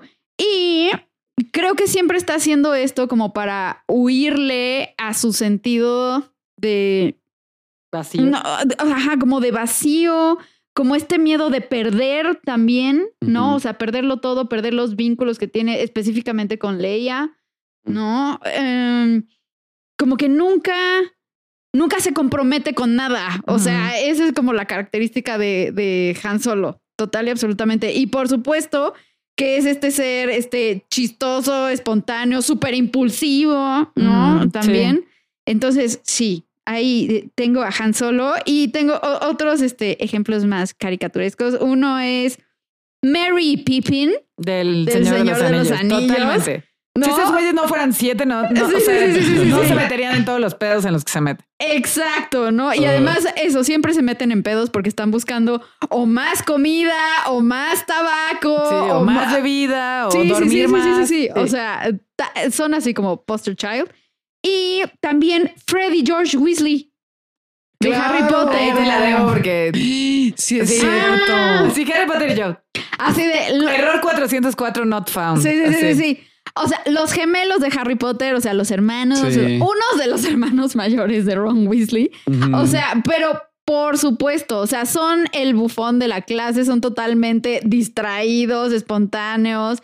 Este, por supuesto que les vale madres y, y avanzan como de, de la forma eh, adecuada en la vida, ¿no? O sea, de hecho acaban desertando la escuela, abren su propia eh, tienda como de bromas, dulces, Ajá. o, sea, sí, es como de yo solo quiero diversión y novedad y pasarla bien en la vida, o sea, eso es todo lo que quiero. Sí, cañón. Sí. Sí, súper sí. Juan, antes de que vayas, ¿sabes quién también es Super 7? Star Lord de Guardians of the Galaxy. Pero por supuesto. no, totalmente. Así, Sí, quien, sí, sí, quien sí, sea sí. fan de Guardians, échense un clavado ahí. Star Lord, totalmente 7. Sí, sí. No, le- no, las, las referencias que ustedes tienen casi no le conozco ninguna. Porque eres más joven, Juan. Ay. Aquí, aquí es donde notamos la lucha generacional. Ah, Pero Star Lord sí lo has visto de Guardians No. of the Galaxy. No, claro porque que sí, güey. como que el universo-. Es que te iba a decir más bien, o sea, no, como que este rollo de los cómics y esto no es el, sí, no, es del interés de Juan. Pero, Güey, todo el mundo ha visto una película de. De los Guardianes de la Galaxia. pues mira, una, la mitad de a una, Endgame, No, y se, y se aburriría muchísimo. Sí, no, claro que no. Es muchísimo. cero el Sí, estilo sí, de. Juan. No. Me, imagino a, a Juana viendo a Rocket Raccoon así sí. de What the fuck ¿Qué is madres es esto? Ándale, justo. Pero mira, si me preguntas de musicales, seguramente sí te diré como sí, mi por ejemplo. supuesto. que- Y de drama y de Venga, venga. casos de la vida real. Ándale, como Anita la huerfanita. Exactamente. Porque seguro que hay sol mañana. Exactamente, justo. Anita la huerfanita me parece que es un eneatipo 7 justo, siempre viendo como el lado positivo, siempre estando como en el disfrute, siempre sabiendo y teniendo como muy consciente que en algún momento va a ser, va, va a haber un mejor mañana para que en algún ella. momento va a dejar de ser huerfanita, pero eso es imposible. no, porque sí la adoptan. ¿Ah, sí? Ah, la adoptan y después ningunea a todos porque la adopta un hombre muy rico. Ya sé. ¿Qué tal? Muy siete Muy eso. siete, Muy claro, siete eso. justo. Oigan, ¿y saben cuál otro que me ponía muy ansioso? Y también era como mi crush de chiquito, fíjate. Aladín. Ah, sí, a la de Es Super súper 7. Sí, señor. pero me daba siete. mucha ansiedad. Porque Muy es guapo como el Aladín. muy guapo el Aladín Es- para ser una caricatura, pero justo este es este como, ¿cómo decir? Este ratero, pues de alguna manera que solamente roba para comer, come para vivir y no sé qué más Sí. dice la canción. Y después, eventualmente, cuando se encuentra con el genio, comienza como a atascarse. Se comienza a atascar de sus tres deseos. Sí, claro. Y entonces mucho y mucho y mucho y mucho. Y después es difícil eh, poder ser conocido por la princesa, ¿no? Porque termina como teniendo como esta careta aparte muy placentera, ¿no? Como Sí. este hombre guapo y todo, pero siempre como con estos tintes hedónicos. Entonces me parece que eres el eneatipo, es eneatipo 7. Sí. Y finalmente Tyrion Lannister de Juego de Tronos. El, el, Ah, el hombre I de drink talla and I know pequeña. things. Sí, sí, sí. el hombre de talla pequeña, justo. ¿Cómo se llama el, el, el- actor? Peter Dinklage. Ajá, ándale, ese mero. Que justo es un hombre que, o sea, tú lo ves en todas las situaciones con prostitutas. Y si no está con prostitutas, está tomando. Y si no está tomando con prostitutas, o si no está comiendo, o si no está comiendo y tomando con prostitutas, porque de verdad Sí, claro. es, el- es- es- es- es la parte como Uber macedónica, pero que al mismo tiempo, a lo largo de la serie, al menos hasta donde voy, si eventualmente el entorno le comienza a pedir estructura, ¿no? Y Sí. comienza a, a- a- a reconocer exactamente lo que siente que finalmente tiene que ver con pertenecer a una familia tan agresiva, tan violenta, que aparte de todo, y es bien fuerte, te vas dando cuenta cómo este irse al hedonismo es una forma de cubrir un dolor interno muy fuerte que es no ser deseado por su padre, haber sido quien al nacer mató a su madre y, y que aparte de todo es, es, es la vergüenza de la familia por el hecho de algo que no puede controlar, que es su talla. Sí, ¿no? entonces vamos a evadirnos del dolor. Yo a Tyrion Lannister lo, lo amo, así es mi personaje favorito de Game of Thrones, está cañón. junto a Brienne of Tarth. Ajá. Está, Pero- sí, Sí. está, y está padrísimo. Entonces, esas son mis recomendaciones. Muy bien, pues les parece que pasamos al 8. Yo me voy a poner mi armadura. Ah, sí. Voy a dejar que te des primero. Ya, ya no sé. O sea, mira, como las demás de los ocho siempre hablan bien feo, ¿no? No es cierto. Voy a dejar primero que lo tupan y luego yo voy a entrar a No, yo los adoro. Es más, no, tú, tú comienza. No. Beto. No, arráncate tú. Yo me voy, Sí, voy aquí a- nosotros, sí, así voy de, aquí a ya ni preguntes. Juano, tú arráncate y te vamos complementando. sí. Bueno, el 8, llamado también el autoritario, tiende. ¿En qué te basas? No lo sé. Tiende a ser, bueno, a ver, vamos a ver un poquito qué es el negativo. Primero, e- ellos pertenecen Bueno, a dos el- núcleos. pero el- su título es el desafiador. el desafiador. ajá. El desafiador. desafiador. Claro. Ah, yo, yo lo tenía como el autoritario. no. No, No, yo, yo lo tengo como el desafiador. Es que Ajá, siento que hay como varios así títulos. O sea, por Nombres, decir, ¿no? El, Sí. el 4 yo lo tengo como el individualista, Sí. pero hay unos que lo ponen como el romántico. O el este, creativo. O el creativo, exacto. Entonces siento que hay como... hay Entonces, el desafiador. Desafiador. sí. Sí, El me gusta más porque el autoritario sí. suena muy feo. Suena muy feo. Sí. Así que te desafío a que le cambies el nombre. Lo bueno que no son autoritario, Benzo. Cero, Cero. no, se te desafié, no te dije, te callas y le pones el desafiador. Oye, bueno, pero te- tiene dos núcleos, ¿no? Uno Sí. competitivo y uno reactivo. Entonces, cuando se juntan estos dos núcleos, dan un tipo de personalidad que tienden a ser en su parte integrada muy líderes, tienden a ser protectores, tienden a ser personas que reaccionan de manera visceral y es interesante ver como su fuerza, porque tienen una fuerza corporal muy importante, ¿no? Son estas personas que entran y las volteas a ver. No importa que midan dos centímetros o este tres metros, las volteas a ver y no tiene tanto que ver con el cuerpo, sino tiene que ver mucho como con la energía de su cuerpo. ¿no? Como con esta atención que jala. Ajá. Exacto, o sea, siento que por los otros son percibidos generalmente como fuertes, imponentes, como muy francotes también, ¿no? O sea, Como orienta- ajá, como orientados mucho a la acción, a ser tenaces, independientes también. Claro. Frecuentemente vienen los enatipo 8 de papás o figuras de autoridad. Ochos también, ¿no? Sí. Ah, Oh, Tienden sí. a ser Oh, sí, confirmo. tienden a ser personas que a veces a ratos fueron como aplastadas de alguna manera por el padre eh, o alguien muy cercano fue aplastado, ¿no? Entonces el eneatipo 6 es el que tiende a hincarse y es como de pa, voy a cumplir todo lo que tú quieras y todo lo que tú esperas de mí. El eneatipo 8 agarra, estoy moviendo mi brazo como abrazando, agarra a su persona amada o a veces se agarra a sí mismo y dice, se acabó la pendejada. Sí, o sea, vete poniendo tu altar de muertos porque tu pendeja ya se te Porque murió. tu pendejo ya se acabó tu pende y entonces comienzan a empoderarse y comienzan a insuflarse y, com- y esta, es- es- es- esto comienza a verse en el cuerpo Sí. porque comienza a muscular. Es interesante en en, este nutrición que de repente cuando hago evaluaciones antropométricas y de repente voy viendo ciertos temas de personalidad, hay una correlación entre la antropometría y la personalidad del eneatipo 8. En particular, porque en este caso tienen que ser personas que también musculan muy rápido. ¿Te pasó conmigo cuando Sí, de hecho tú inspiraste mi tesis ¿Ah, sí? de Ay, maestría, bonito, justamente que es la correlación de la antropometría con eh, los, los eneatipos. Ay, qué tal. Ay, ahorita me cuentas cuál es la antropo- antropometría del 4. Sí, hay unas cosas bien, bien, bien interesantes. Sí, sí, y, sí. y en ese caso, justo eso es lo que va pasando con el 8. Comienza a fortalecerse, a fortalecerse, a fortalecerse. Me gustaría decir a mamarse. O sea, comienza Sí. a crecer, a crecer, a crecer. Pero cuando está desintegrado, olvida cuál fue la razón por la que creció. Y entonces pueden ser personas autoritarias, aplastantes, atropelladoras. eh, Sí, este, de- ya de plano intimidantes, agresivas, ¿no? Ajá. Yo quiero contarles la historia de cómo Betsa se volvió ocho en una frase pequeñita. Bueno, en una frase, sino en una historia pequeñita. A ver. ¿no? Imagínense, así voy a decir, voy a decir como Juan, hagan un ejercicio de imaginación. Imagínense una Betsa chiquita en primero o segundo de primaria, o sea, Ajá. seis o siete años, muy blanquita con sus chinitos, porque tenía el cabello chino en ese entonces, llegando a su casa diciéndole a su papá un ocho hecho y derecho, ¿no? Diciéndole a su papá, es que papá en la escuela me molestan y me pegan. Y hoy es el tercer día que me pegan. Y papá de Betsa, ocho hecho y derecho, volteándose y decirle, pues pégales tú y si no yo te voy a pegar a ti por dejada. Esa fue, ahí yo creo que es como Mm. así, semilla en la que mi ochosness decidió nacer, porque entonces Claro. ahí la lógica fue, pues sí, cierto, ¿no? O sea, si tú no pegas, entonces te pegan. Y de ahí, pues, eh, toda la historia de mi vida fue un, si me molestas, te chingo. Sí, ¿no? que, que Mm, además claro. es el miedo básico del 8, ser Sí. dominado. Ajá. ¿no? Exacto. O sea- su miedo básico es ser dominado y ser sometido, ¿no? Sí, o sea, que el otro termine siendo, o sea, siendo abusado, ¿no? Más bien abusador. Y entonces el enatipo 8 en su parte integrada, en ese sentido, Marto, también tiende a ser una persona que busca cuidar a los demás.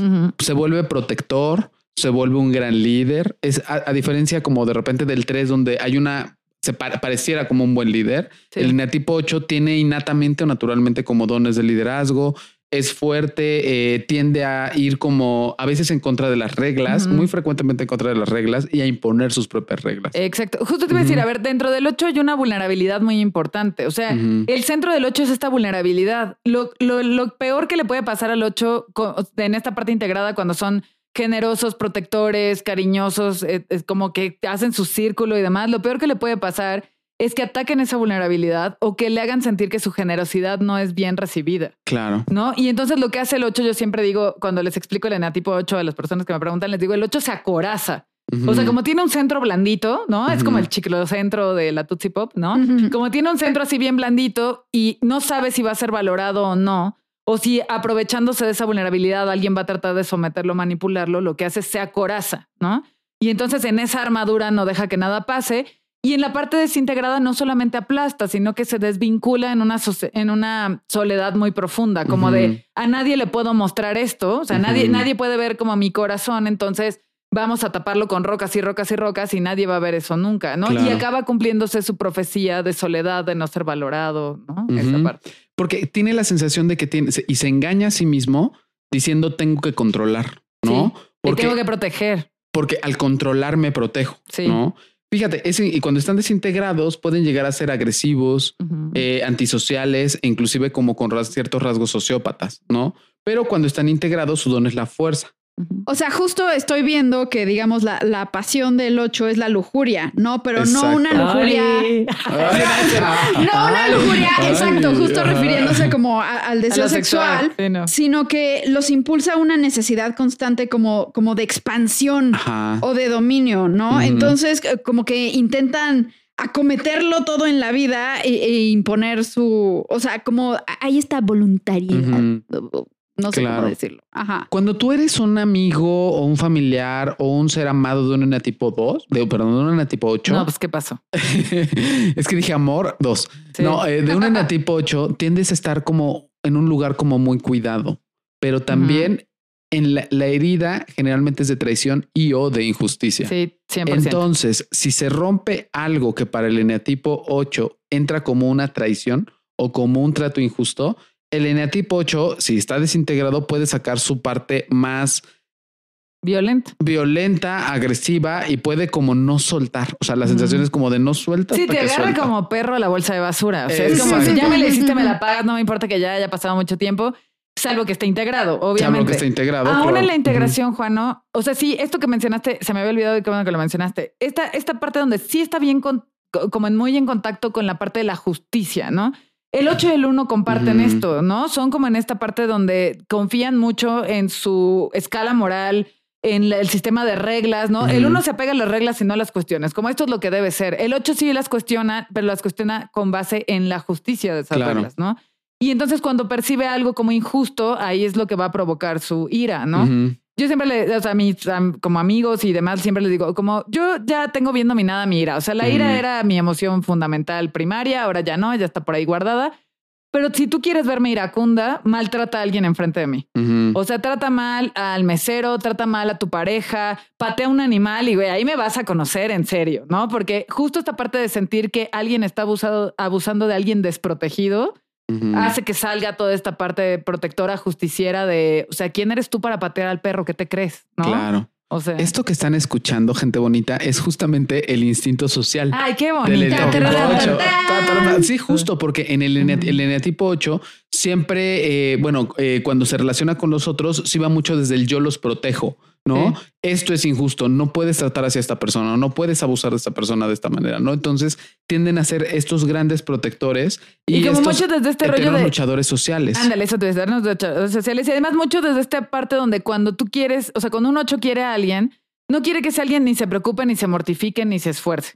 O sea, el 8 acaba siendo el rollo de yo lo hago, yo lo veo, yo hablo con él. Me- yo lo veo mucho aquí en Plenia con, con Michi, con Beto, que cuando alguien es grosero, algún paciente es grosero con ellos, algo les digo, dile, échame la bronca a mí, diles esto, eso, esto, esto me lo dijo Betsa. Y a ver, que se peleen conmigo, ¿no? Justo es esta parte como de, como en esta protección de no quiero que te, ¿no? Que te pase nada a ti, que te estimo. Entonces tú aviéntamelos, porque justo la figura del 8 es la roca. ¿no? Es esta parte como tú aviéntamelos así, como piedras, no importa, ¿no? Así.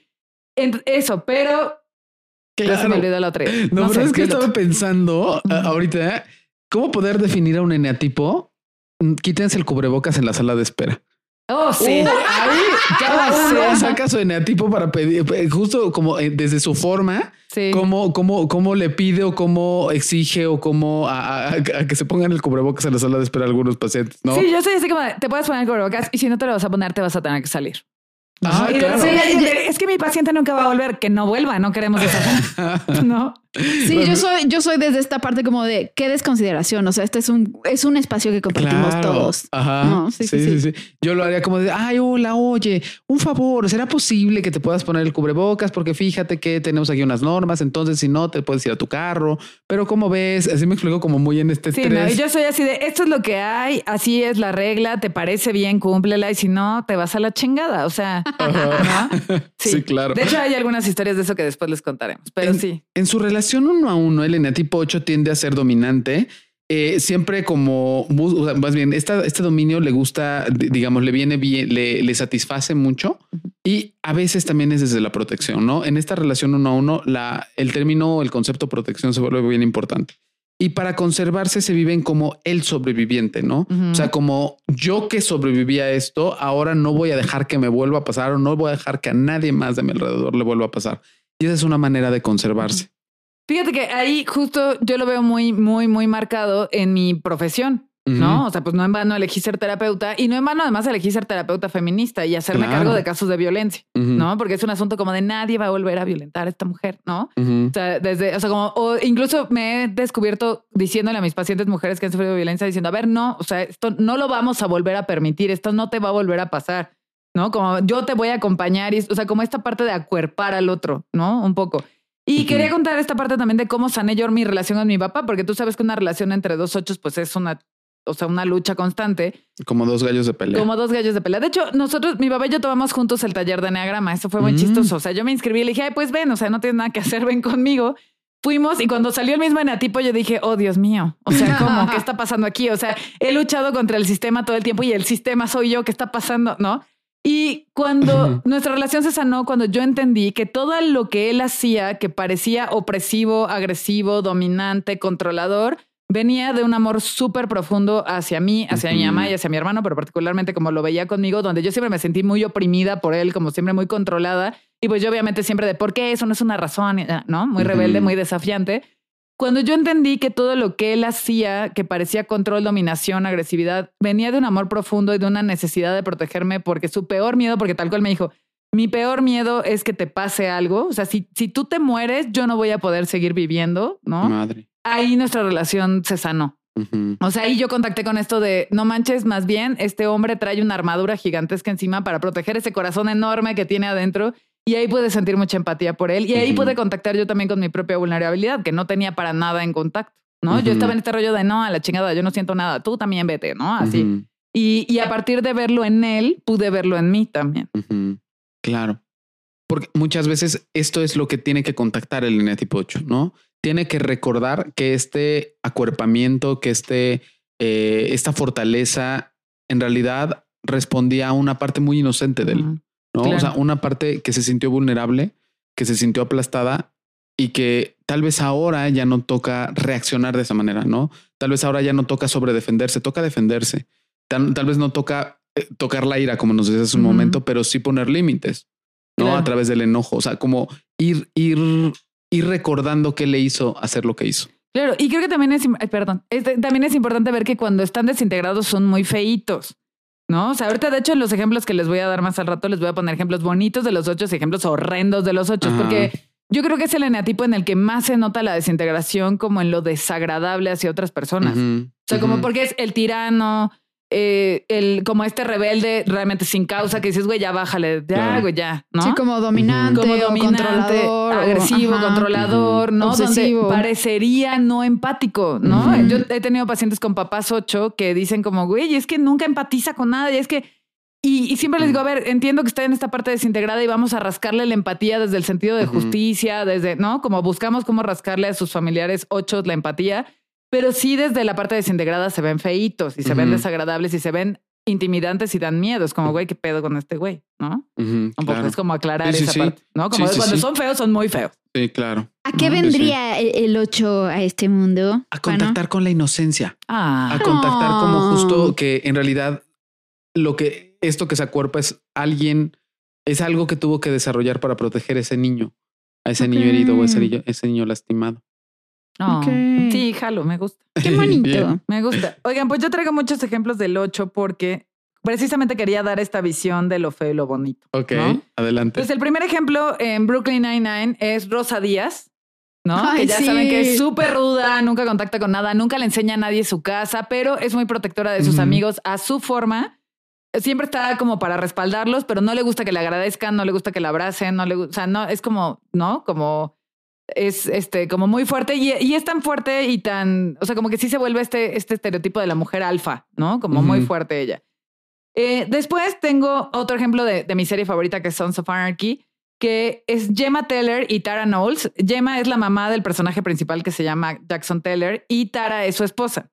Gemma y Tara son ochos que al inicio de la serie, es una serie de siete temporadas, al inicio de la ser- serie, Gemma está desintegrada, Gemma siempre está desintegrada, o sea, Gemma es lo peor que puedan ver en un ocho toda la vida, ¿no? En un sentido muy integrado de ama a su familia, ama a sus hijos, ama a sus nietos, pero desde una forma extrema, destructiva, donde es capaz de todo para poseerlos.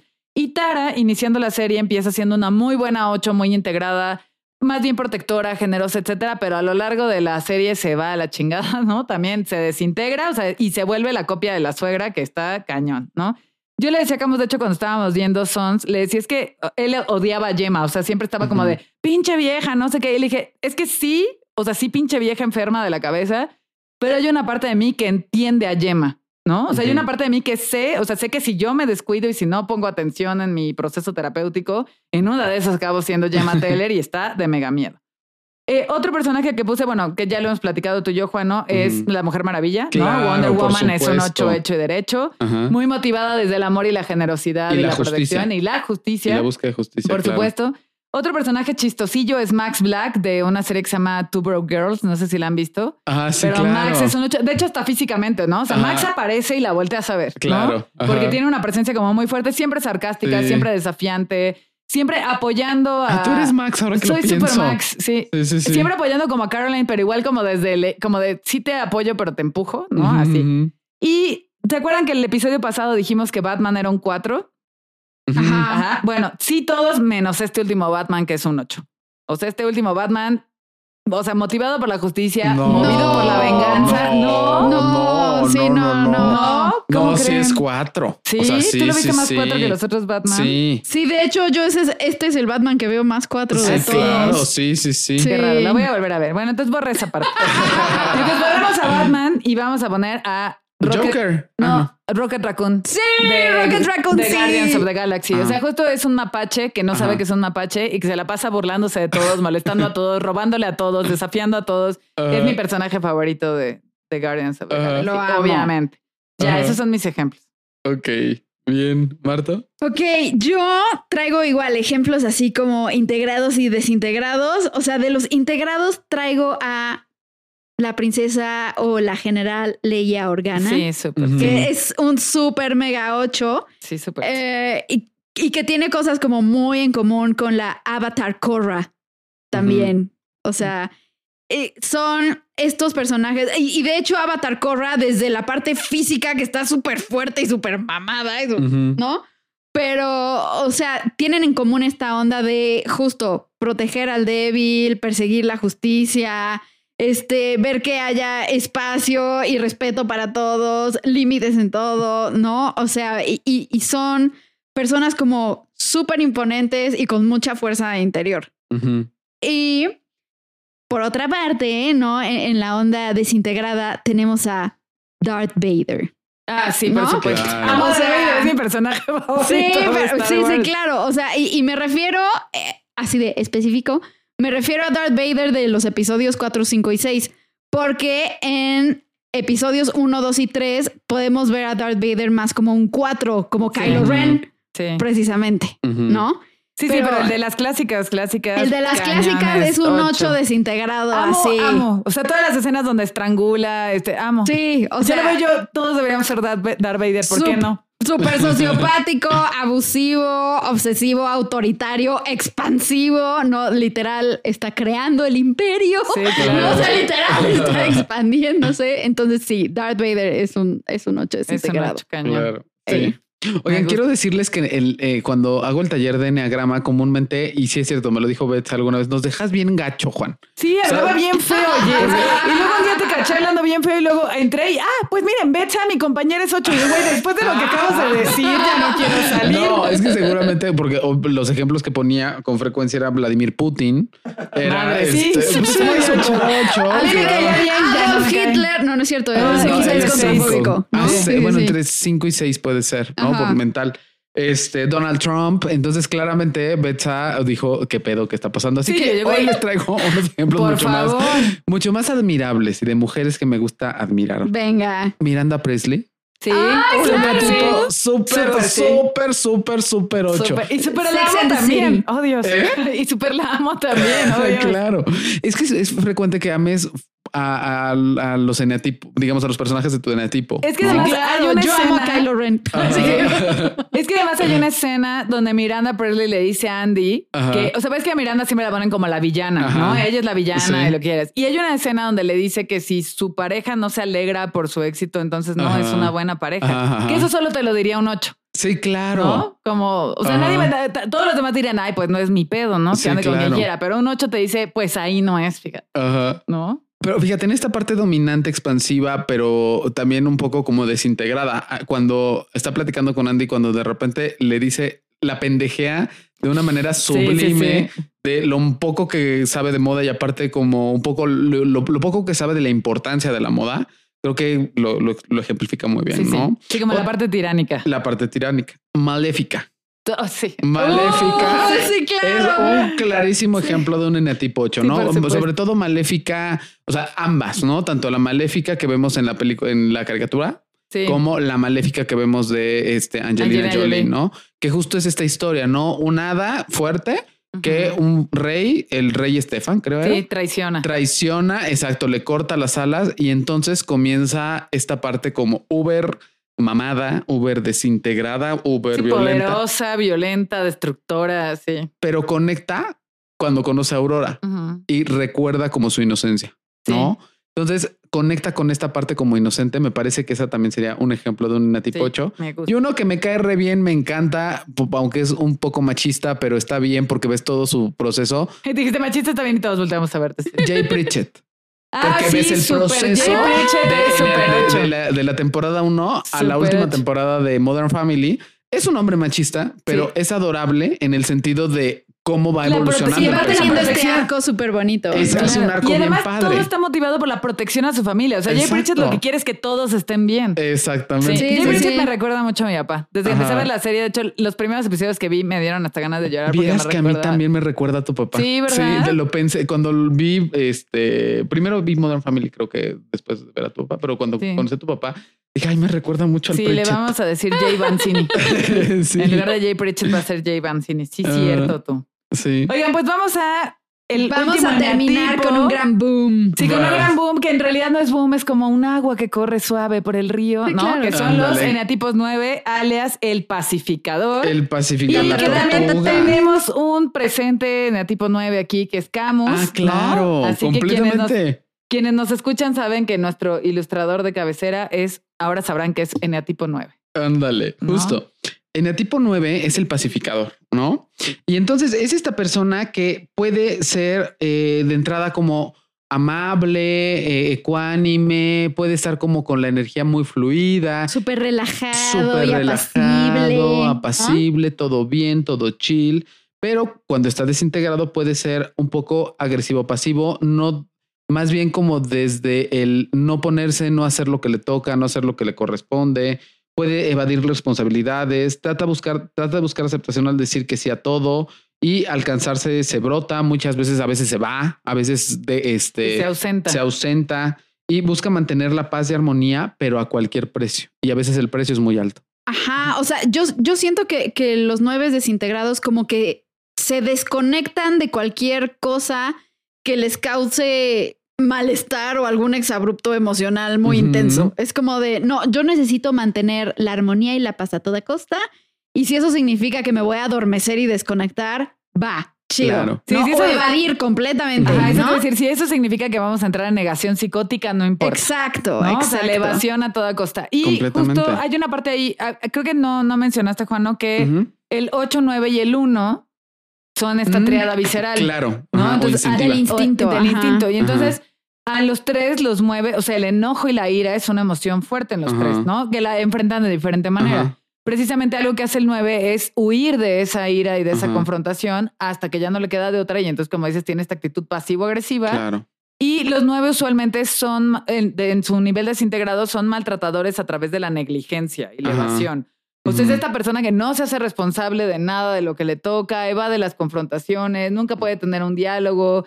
Sus- o como de pronto tiene estas promesas vacías, ¿no? Como de sí, sí, ya lo voy a hacer, o sí, sí, me voy a comprometer a esto y no lo hace. ¿no? De hecho, conozco un ejemplo muy cercano, que no voy a decir quién, pero conozco un ejemplo muy cercano de sí, sí, sí, ya estuvo y no hace nada, ¿no? Ajá. Ah, ajá. Entonces, ah, ya sabemos sí, quién es. Sí. Sí, sí, voy a pagar y nunca paga, ¿no? Ajá. O sea, ese Sí, tipo de sí. cosas.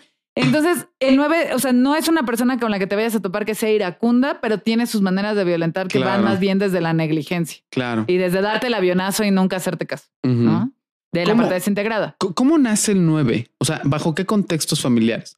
Creo que, creo- no sé cómo lo vean, pero creo que tiene que ver mucho con o imitación o antagonismo, ¿no? Sí. Ajá, O- como de o estoy en el caos y entonces necesito crea- crearme esta isla de calma y de Exactamente. armonía. Ajá, ¿no? porque aparte, y sobre todo en el, en el, eh, en el caos, pero sobre todo en el conflicto, ¿no? Ajá, ajá. O sea, estoy en un entorno súper conflictivo y caótico. necesito mi oasis. Y entonces necesito mi oasis y entonces me aíslo y me quedo en este lugar como fluido, busco otros entornos fluidos o al revés. ¿no? Mi vida, o sea, toda- todos alrededor son súper fluidos, todos alrededor son súper evasivos, no pasa nada, todo bien.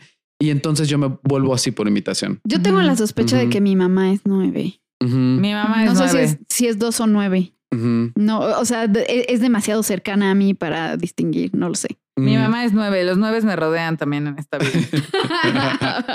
Mi papá es nueve, pero fíjate qué, qué fuerte que de repente es como de, a ver, pap, quiero hablar contigo. Me parece increíble que introduzca aquí lo que me parezca increíble o lo que me haya enojado. Y entonces mi papá, con todos los tanates del mundo, Mm. se puede dar la vuelta y dejarme hablando Sí, solo. por supuesto. Sí, claro. suena. Ajá, y yo, Claro. pero no me dejes hablando solo. No me voy a quedar aquí a discutir sobre esto. ¡Oh! Y, entonces, sí, esto- sí, y sí, aparte sí, con sí. esta superioridad moral, así como de que el que está perdiendo el control soy yo. Imagínate. Pero eso tiene que ver justo con una, la evasión al conflicto, pero también con la negligencia y la pasivo-agresividad. Sí, claro, Sí, porque es una porque forma eso es súper pasivo-agresivo, Exacto, es un exacto. asunto de ni siquiera vales la pena para que discuta contigo. Con mi mamá sucede mucho que si yo le digo así, oye, pues es que está, no sé, ejemplo A, sujeta, o sea, fulana de tal me mentó la madre, me dijo, me hizo, bla, bla, y entonces yo así me causó este problema, no sé qué. Mi mamá me escucha, siempre como viendo a otro lado, como distrayéndose un poco, y luego voltea a verme y dice, pero ¿para qué te enojas por eso? Ay, pues no le hagas caso, ¿no? Es como, oye, tal persona me mentó la madre y me abofeteó. Pues no le hagas caso. Y es como, güey, neta. O sea, neta, tú podrías, o sea, te podrían venir a bofetear y no le harías caso a la persona que está pasando, ¿no? Y de pronto las conversaciones que tenemos ella y yo cuando ya se tornan muy acaloradas y cuando digo acaloradas es más bien de mi parte, ¿no? Es cuando le digo, es que el hecho de no hacer nada cuando alguien está siendo violentado en tu presencia es ser cómplice de la violencia. O sea, el hecho de que tú estés viendo que alguien agrede a otra persona y tú no digas, oigan, o sea, ¿qué te pasa? ¿No?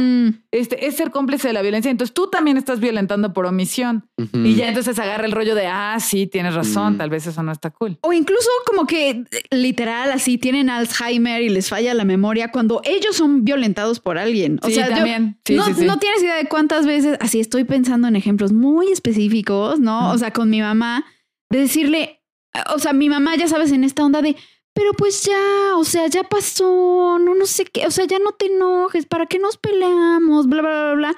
Y es como, ma, o sea, sí recuerdas que esta persona hizo esto y esto, y- o sea, Sí. cosas graves, ¿me explico? Sí. Cosas que dices, güey, esto Sí, no es así como de, "Ay, sí. ya se te olvida y ya. Y mi mamá así es como de, pero pues no podemos estar enojados toda la vida. Y yo, pero tampoco puedes permitir que te estén violentando y violentando y violentando. O sea, sí, qué desesperación. Sí, Ahor- Ahorita que dices esto, Marto, el eneatipo 9 con frecuencia se puede volver experto en anestesiarse. Sí, sí, porque sí. a veces esta evasión se vuelve tan, tan, tan, tan efectiva tan pro. que, ajá, tan pro que ni siquiera la sienten. O sea, que ni siquiera sienten ese, esa necesidad del conflicto. Porque, a ver, es importante decir, el conflicto es una necesidad. Sí. O sea, a Mm. veces para poder llegar a un acuerdo o a veces para poder Una reformulación. a una reformulación de la relación, llámese de pareja familiar o lo que sea, se necesita de un conflicto.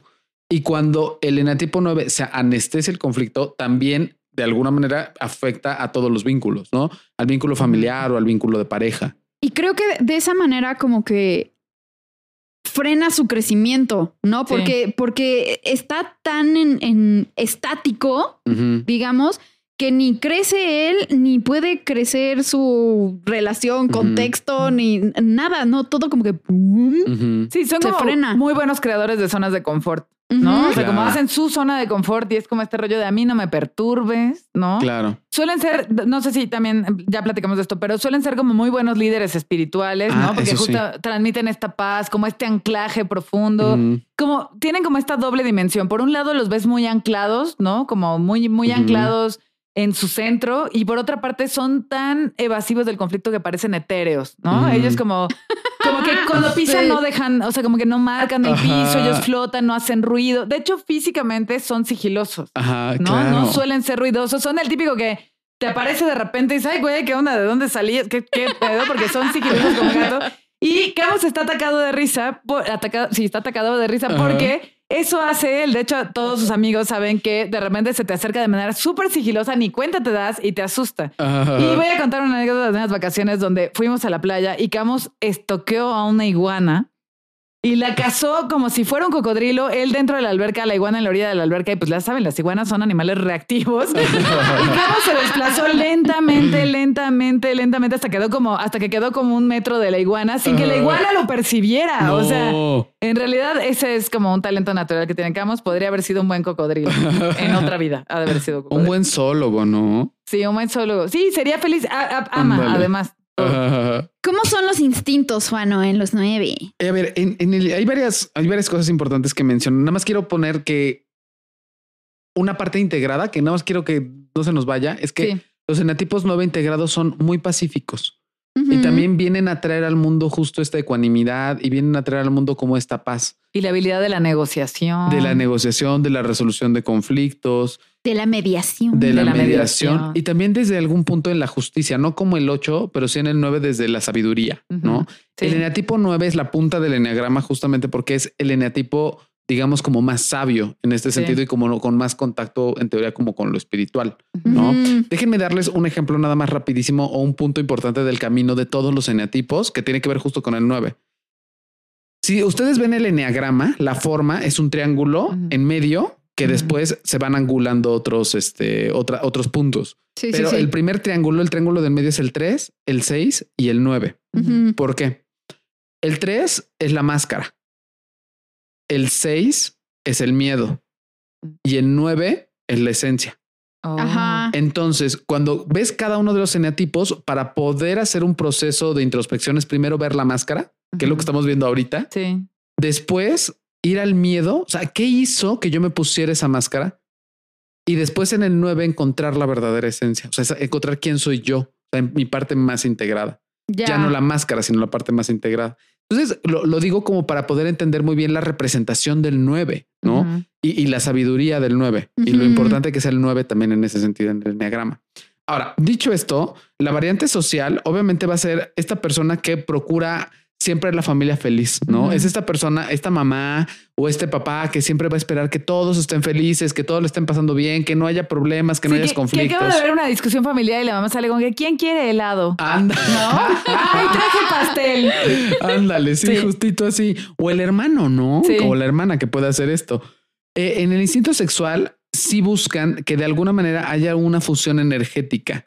Es decir, o sea, que sí haya un vincularnos, pero vincularnos más allá de lo carnal. Sí, en lo profundo. En lo Sí, profundo. compartir la esencia. sí. Comparte. ¿Ya notaron que hablamos de ciertas maneras conforme hablamos de ciertos enatipos? Hasta hablamos así. Hasta estamos hablando Sí, como claro, más así, más lento, como más, más sublime. lento, más Porque, sublime. porque no estamos acelerados, estamos conectando. Exacto. Ándale. Sí. Y así es mucho el enatipo. Y, y confirmo nueve. que tener una pareja nueve es así. Ajá. O sea, ¿Ah, justo sí? conecta esta parte muy profunda, o sea, ¿Ah, donde sí? comparte sueños, ideales, gustos. O sea, no Ajá. solo la parte superficial, hay como una conexión muy profunda Claro. de siempre como de espíritu, ¿no? Claro. De hecho, uno de los cumplidos más lindos que me ha hecho Camus ha sido, me, un día me dijo que tenía un alma muy bonita, ¿no? Y fue así como de, nadie me había dicho que tenía un alma bonita, nadie se había fijado que tengo alma, Dios mío, no, oh Dios. Entonces sí fue, o sea, eso, como que sí, Sí, se fijan sí. En, en más allá, ¿no? Ajá. En la esencia. No y eso me lleva a su instinto de conservación que tiene que ver con esto, con una búsqueda de introspección. O sea, sí para el enatipo 9 es importante la introspección, no intelectual,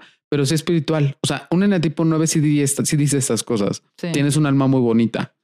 O sea, busca mucho las relaciones profundas Ujú. y conectarse a través de esas relaciones profundas y buscar en su propia profundidad, o sea, en, Sí. en sus propios adentros. Creo que también, o sea, hablando de relaciones, como que es un reto para el 9 en, en- como en este afán de armonía y de mediar y de tranquilizar y ser pacifista, bueno, pacificador de todos, Ajá. como que no perderse a sí mismo. Claro. O sea, no perder, o sea, tanto de vista sus necesidades o su identidad. Sí, es cierto. Porque aparte, fíjate, es como la búsqueda de la esencia. Ajá. Y el enatipo 9, cuando está integrado, está, se ve mucho más la esencia. Cuando está desintegrado, se ve como un ser literalmente desconectado. Sí, Sí. como que nada más, o sea, la, la atención está sobre lo de afuera y que lo de afuera está armonioso y pacífico, no en él. No, Claro. ¿No? Sí. Sí, por eso es. decía que esta forma de violencia es la negligencia, porque como pueden ser negligentes con los demás, pueden ser negligentes consigo mismos también. Ajá. Y ajá. entonces nunca contactar con sus emociones, nunca atender eventos de trauma, ¿no? Nunca reconocer su dolor, o sea. Sí, Sí, sí, o es preguntarse qué quiero yo, quién soy Sí. yo, qué, ¿no? Sí, sí, sí. exacto. El enatipo 9 viene a aprender algo.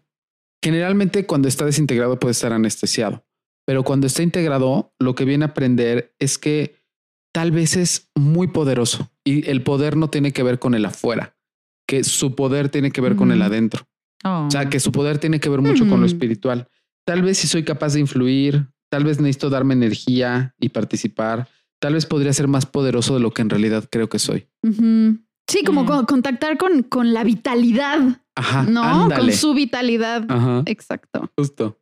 Ok, ok, ok. ¿Y les parece que pasamos a las Nuestros A personajes, personajes. sí, por supuesto. Va. Sí, Buenísimo. claro que sí.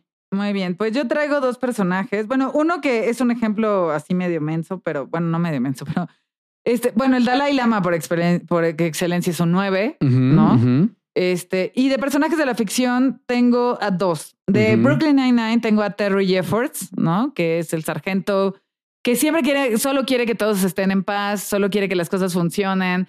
Él no se mete en problemas de nada. De hecho, el pobre vive en una ansiedad terrible cuando todo se descontrola, o sea, entre los excesos de uno, el desmadre del otro, la dependencia del otro. Ahí es cuando entra él en, en, en estrés absoluto, ¿no?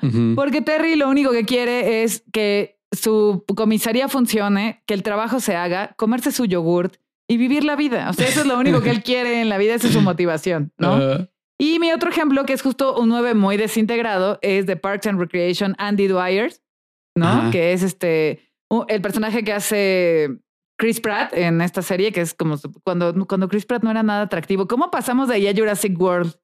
O sea, yo cuando vi Jurassic Oh, World... ah, Guardians of the Galaxy, que se Ajá, ven guapos. ahí se ve guapo. Pero Jurassic World dije, no manches, este que me entrene con el clicker, a mí no me importa, ¿no? Y cuando lo vi en Parks, yo, ah, ¿sí? ¿Tú? Ok, bye. ¿No? En fin, bueno, no se decepcionen. de Chris Es Pratt, adorable Chris Pratt en todas sus Es presentaciones. adorable, pero en Parks se ve muy ñoño.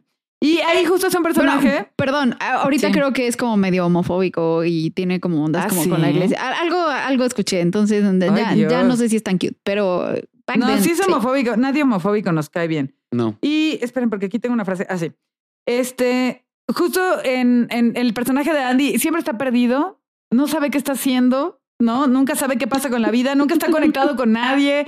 La novia lo corta, luego se hace de otra novia sin darse cuenta, pero luego lo contratan, pero lo corren y él nunca sabe qué está sucediendo. Él solo está por ahí. Y la frase que encontré eh, dice, estoy bien, eh, es solo que la vida no tiene sentido y nada importa y siempre estoy cansado. ¿no? Esa es su, esa es su frase, es la frase de Andy Dwyer. Bien. Ejemplos. Ok. Yo voy con mis personajes nueve, que así amo. Eh, el primero, que siento que es así como poster child para la onda 9, es Luke Skywalker. ¿No? O sea. Sí. quien literal, o sea, viene a traer balance a la fuerza, ¿no? Así de el balance entre la luz y, y la oscuridad. Em, como que mucha gente dice que en los episodios 7 y 8 Luke no tiene nada que ver como con Luke Skywalker original y así, pero no, o sea, lo que yo veo ahí es a un 9 desintegrado precisamente, un, un 9 como súper ansioso, este, con una pérdida de fe, o sea, como con una crisis de fe impresionante y, y justo como con esta brújula totalmente desorientada de qué necesita, quién es, hacia dónde va, e- etcétera. Entonces, sí, o sea, Luke Skywalker es todo acerca de balance y de reconciliación y de, sí. Eh, también Rey Skywalker o Rey Palpatine, como le quieran decir. Así, de, perdón por el spoiler, espero que ya hayan visto episodio 9. este, sí, o sea, siento que la motivación de Rey siempre ha sido el ella tener paz y tranquilidad. ¿no? Y, y también reconocer su propio poder y su propia sabiduría. Otro personaje nueve es el Avatar Ang. Ujú.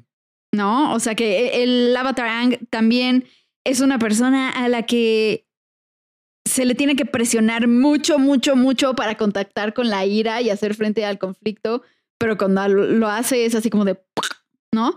Y por supuesto, o sea, su principal interés en esta vida es el equilibrio, la armonía, la paz y la tranquilidad de todos los. Oh, Sí. Dios. Bien. Muy bien. Mi, mi, un eneatipo que, bueno, aparte, este va a ser un poquito como para psicoterapeutas, pero mi Carl Rogers es un Ay, eneatipo sí, nueve muy claro. cabrón. Y bien adorable. Y bien hermoso. adorable. Te amo, Carl Rogers. Ah, Yo espera, también ya te no amo, sé Todos Carl le Rogers. amamos.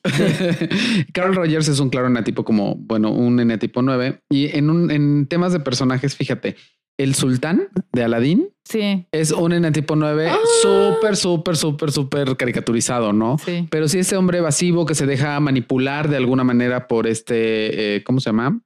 Por este, por Jafar. Jafar. Y entonces, como para evadir el conflicto, se termina, pues, o termina cayendo como un poco en sus, en sus garras, ¿no?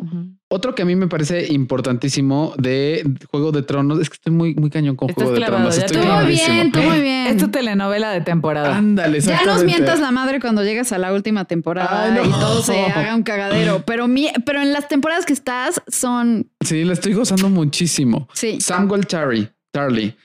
Ajá. Es justamente este, es que todavía no me aprendía también los nombres. Entonces es este hombre que está en el muro, que es este, pues a todo el mundo lo ningunea, lo mugrosea, lo aplasta, lo patea y hasta donde voy ha sobrevivido un chingo de cosas. Sí, sí, sí, Y, es- sí. y vas descubriendo un hombre que es muy débil físicamente. ¿eh? O sea, es un, es un, chavo con sobrepeso y muy avergonzado, viviéndose desde mucha vergüenza, pero un hombre muy sabio, Sí, muy, sí, muy sí. sabio y muy conectado con su espíritu, ¿no? Entonces Oh. a mí me, me gusta mucho este, este personaje. Ajá. Perdón, o sea, justo estoy viendo cómo los como grandes héroes de, de ciertas sagas son nueve. O Son sea, es nueve, Luke claro. Skywalker, Rey Skywalker, Harry Potter Harry es un nueve, Potter, es un nueve claro. también. O sea, sí, sí, sí. Completamente Harry Potter, que justamente en ciertos puntos, en ciertos momentos integrados es evasivo, Ajá. pero cuando encuentra su verdadera esencia es cuando va y, y- y va sobre, ¿no? Sí, sí, sí. Así es. Ok, Esos son yo les tengo una pregunta. Bueno, en realidad tenía otra, pero esta es fuera del tema. Gandalf es nueve, ¿no? ¿O qué es Gandalf? Gandalf. Ay, no vi el Señor de los Anillos. Mm. Bueno, eso luego me lo resuelven. Según yo, sí es nueve. Sí, sí, yo creo que Porque Sí, es, el, es el ¿no? arquetipo del sabio. Exacto. O sea, sí, según sí, yo, sí, sí. sí, sí. Pero bueno, tengo una pregunta que sí viene al caso y que sí quiero que se quede en la edición del programa. Y es que, ¿qué eneatipo creen que tenga Volodymyr Zelensky, el, pres- el presidente de Ucrania? O sea, ya vimos que Putin es ocho. Zelensky, ¿qué será? A ver, Ay, JP, ayúdanos. Ajá. es un personaje sumamente interesante. A ver, era comediante, Ajá. se vuelve presidente, se vuelve estandarte, ¿no? Del nacionalismo ucraniano. Valiente, convi- convive con sus tropas. Estoy, desde el otro estoy piense y piense. No sé, o sea, hablo desde muy pocas, o sea, de mm, no sé mucho. Sí, no, no tengo será tanta tres. información. Sí. Ajá. Ajá, no será tres, un poco como por el tema de los distintos escenarios y los distintos significados que representa. No comedia, o sea, estando Ujú. como en televisión, Ujú. después siendo presidente, Sí, como después de, yo siendo triunfo en lo que me pongan. Ajá, ajá, ajá. Sí, Pues yo triunfo sí. en lo que me pongan y aparte valgo por lo que represento y veo Ajá. que la valía puede estar sostenida en lo que representa. Pero Podría no, ser. Podría investigarlo un poco más. Me, me gustaría que las, las personas que nos escuchan y que tengan ya algún tipo de acercamiento al enneagrama, pues les lanzamos este pequeño reto, ¿no? Los Me desafiamos a que, a que encuentren el eneatipo de Volodymyr Zelensky, que ahorita pues es un personaje eh, importantísimo de la historia contemporánea, Claro. ¿no? Sí, súper sí. Pues muy bien, hemos llegado a nuestro final de nuestro combo episodios Enagrama con, ref- con refresco grandes y papas para llevar, ¿no? Y este, les agradecemos estar aquí, haberse quedado hasta ahora 55 minutos con nosotros. Entonces les recordamos nuestras redes. En Psico para llevar nos encuentran tanto en, en Twitter como en Facebook, como, como en, Twitter, en Twitter como en Instagram como arroba Psico para llevar. A mí me encuentran igual en ambos como arroba psicobetza. Bueno, Eh, a mí me encuentran en Instagram como arroba Juan Juan-Aguil, en Twitter como arroba NutrisiCjuan y en Facebook me pueden encontrar como Juan Aguilar. Y puedo aprovechar rapidísimo nada más No. para... Ándenle, sí. Como para hacer un pequeño comercial, frecuentemente doy taller de Enneagrama de la Sí. personalidad y yo creo que aproximadamente terminando abril, empezando mayo, voy Se a abrir abrirá. un taller que va a ser eh, en formato híbrido. Para los que estén en Puebla van a poder estar en presencial y para los que estén en otros países u otros estados van a poder estar en línea. ay, qué chido. Entonces estén Qué pendientes chido. de las redes sociales. El día que hables del 4, ahí voy a estar. fíjate. Claro. Yo voy a ir cuando hables del 8 para reivindicar al 8. Y el comercial, porfa, se lo pasas a pagar al productor. Ay, sí. Porque todos los comerciales se los tenemos que pagar a él. Comercial. Está bien. Marta, ¿dónde te encuentran? Me encuentran en Instagram y Twitter como psicomf con P de papá al. Exacto. Muy bien. Pues muchísimas gracias por estar aquí con nosotros. Les mandamos un abrazo, un beso, todo nuestro amor de Neagrama y nos escuchamos próximamente que les tenemos una súper sorpresa. Ya lo leerán en redes. Bye bye. Adiós. Love ya.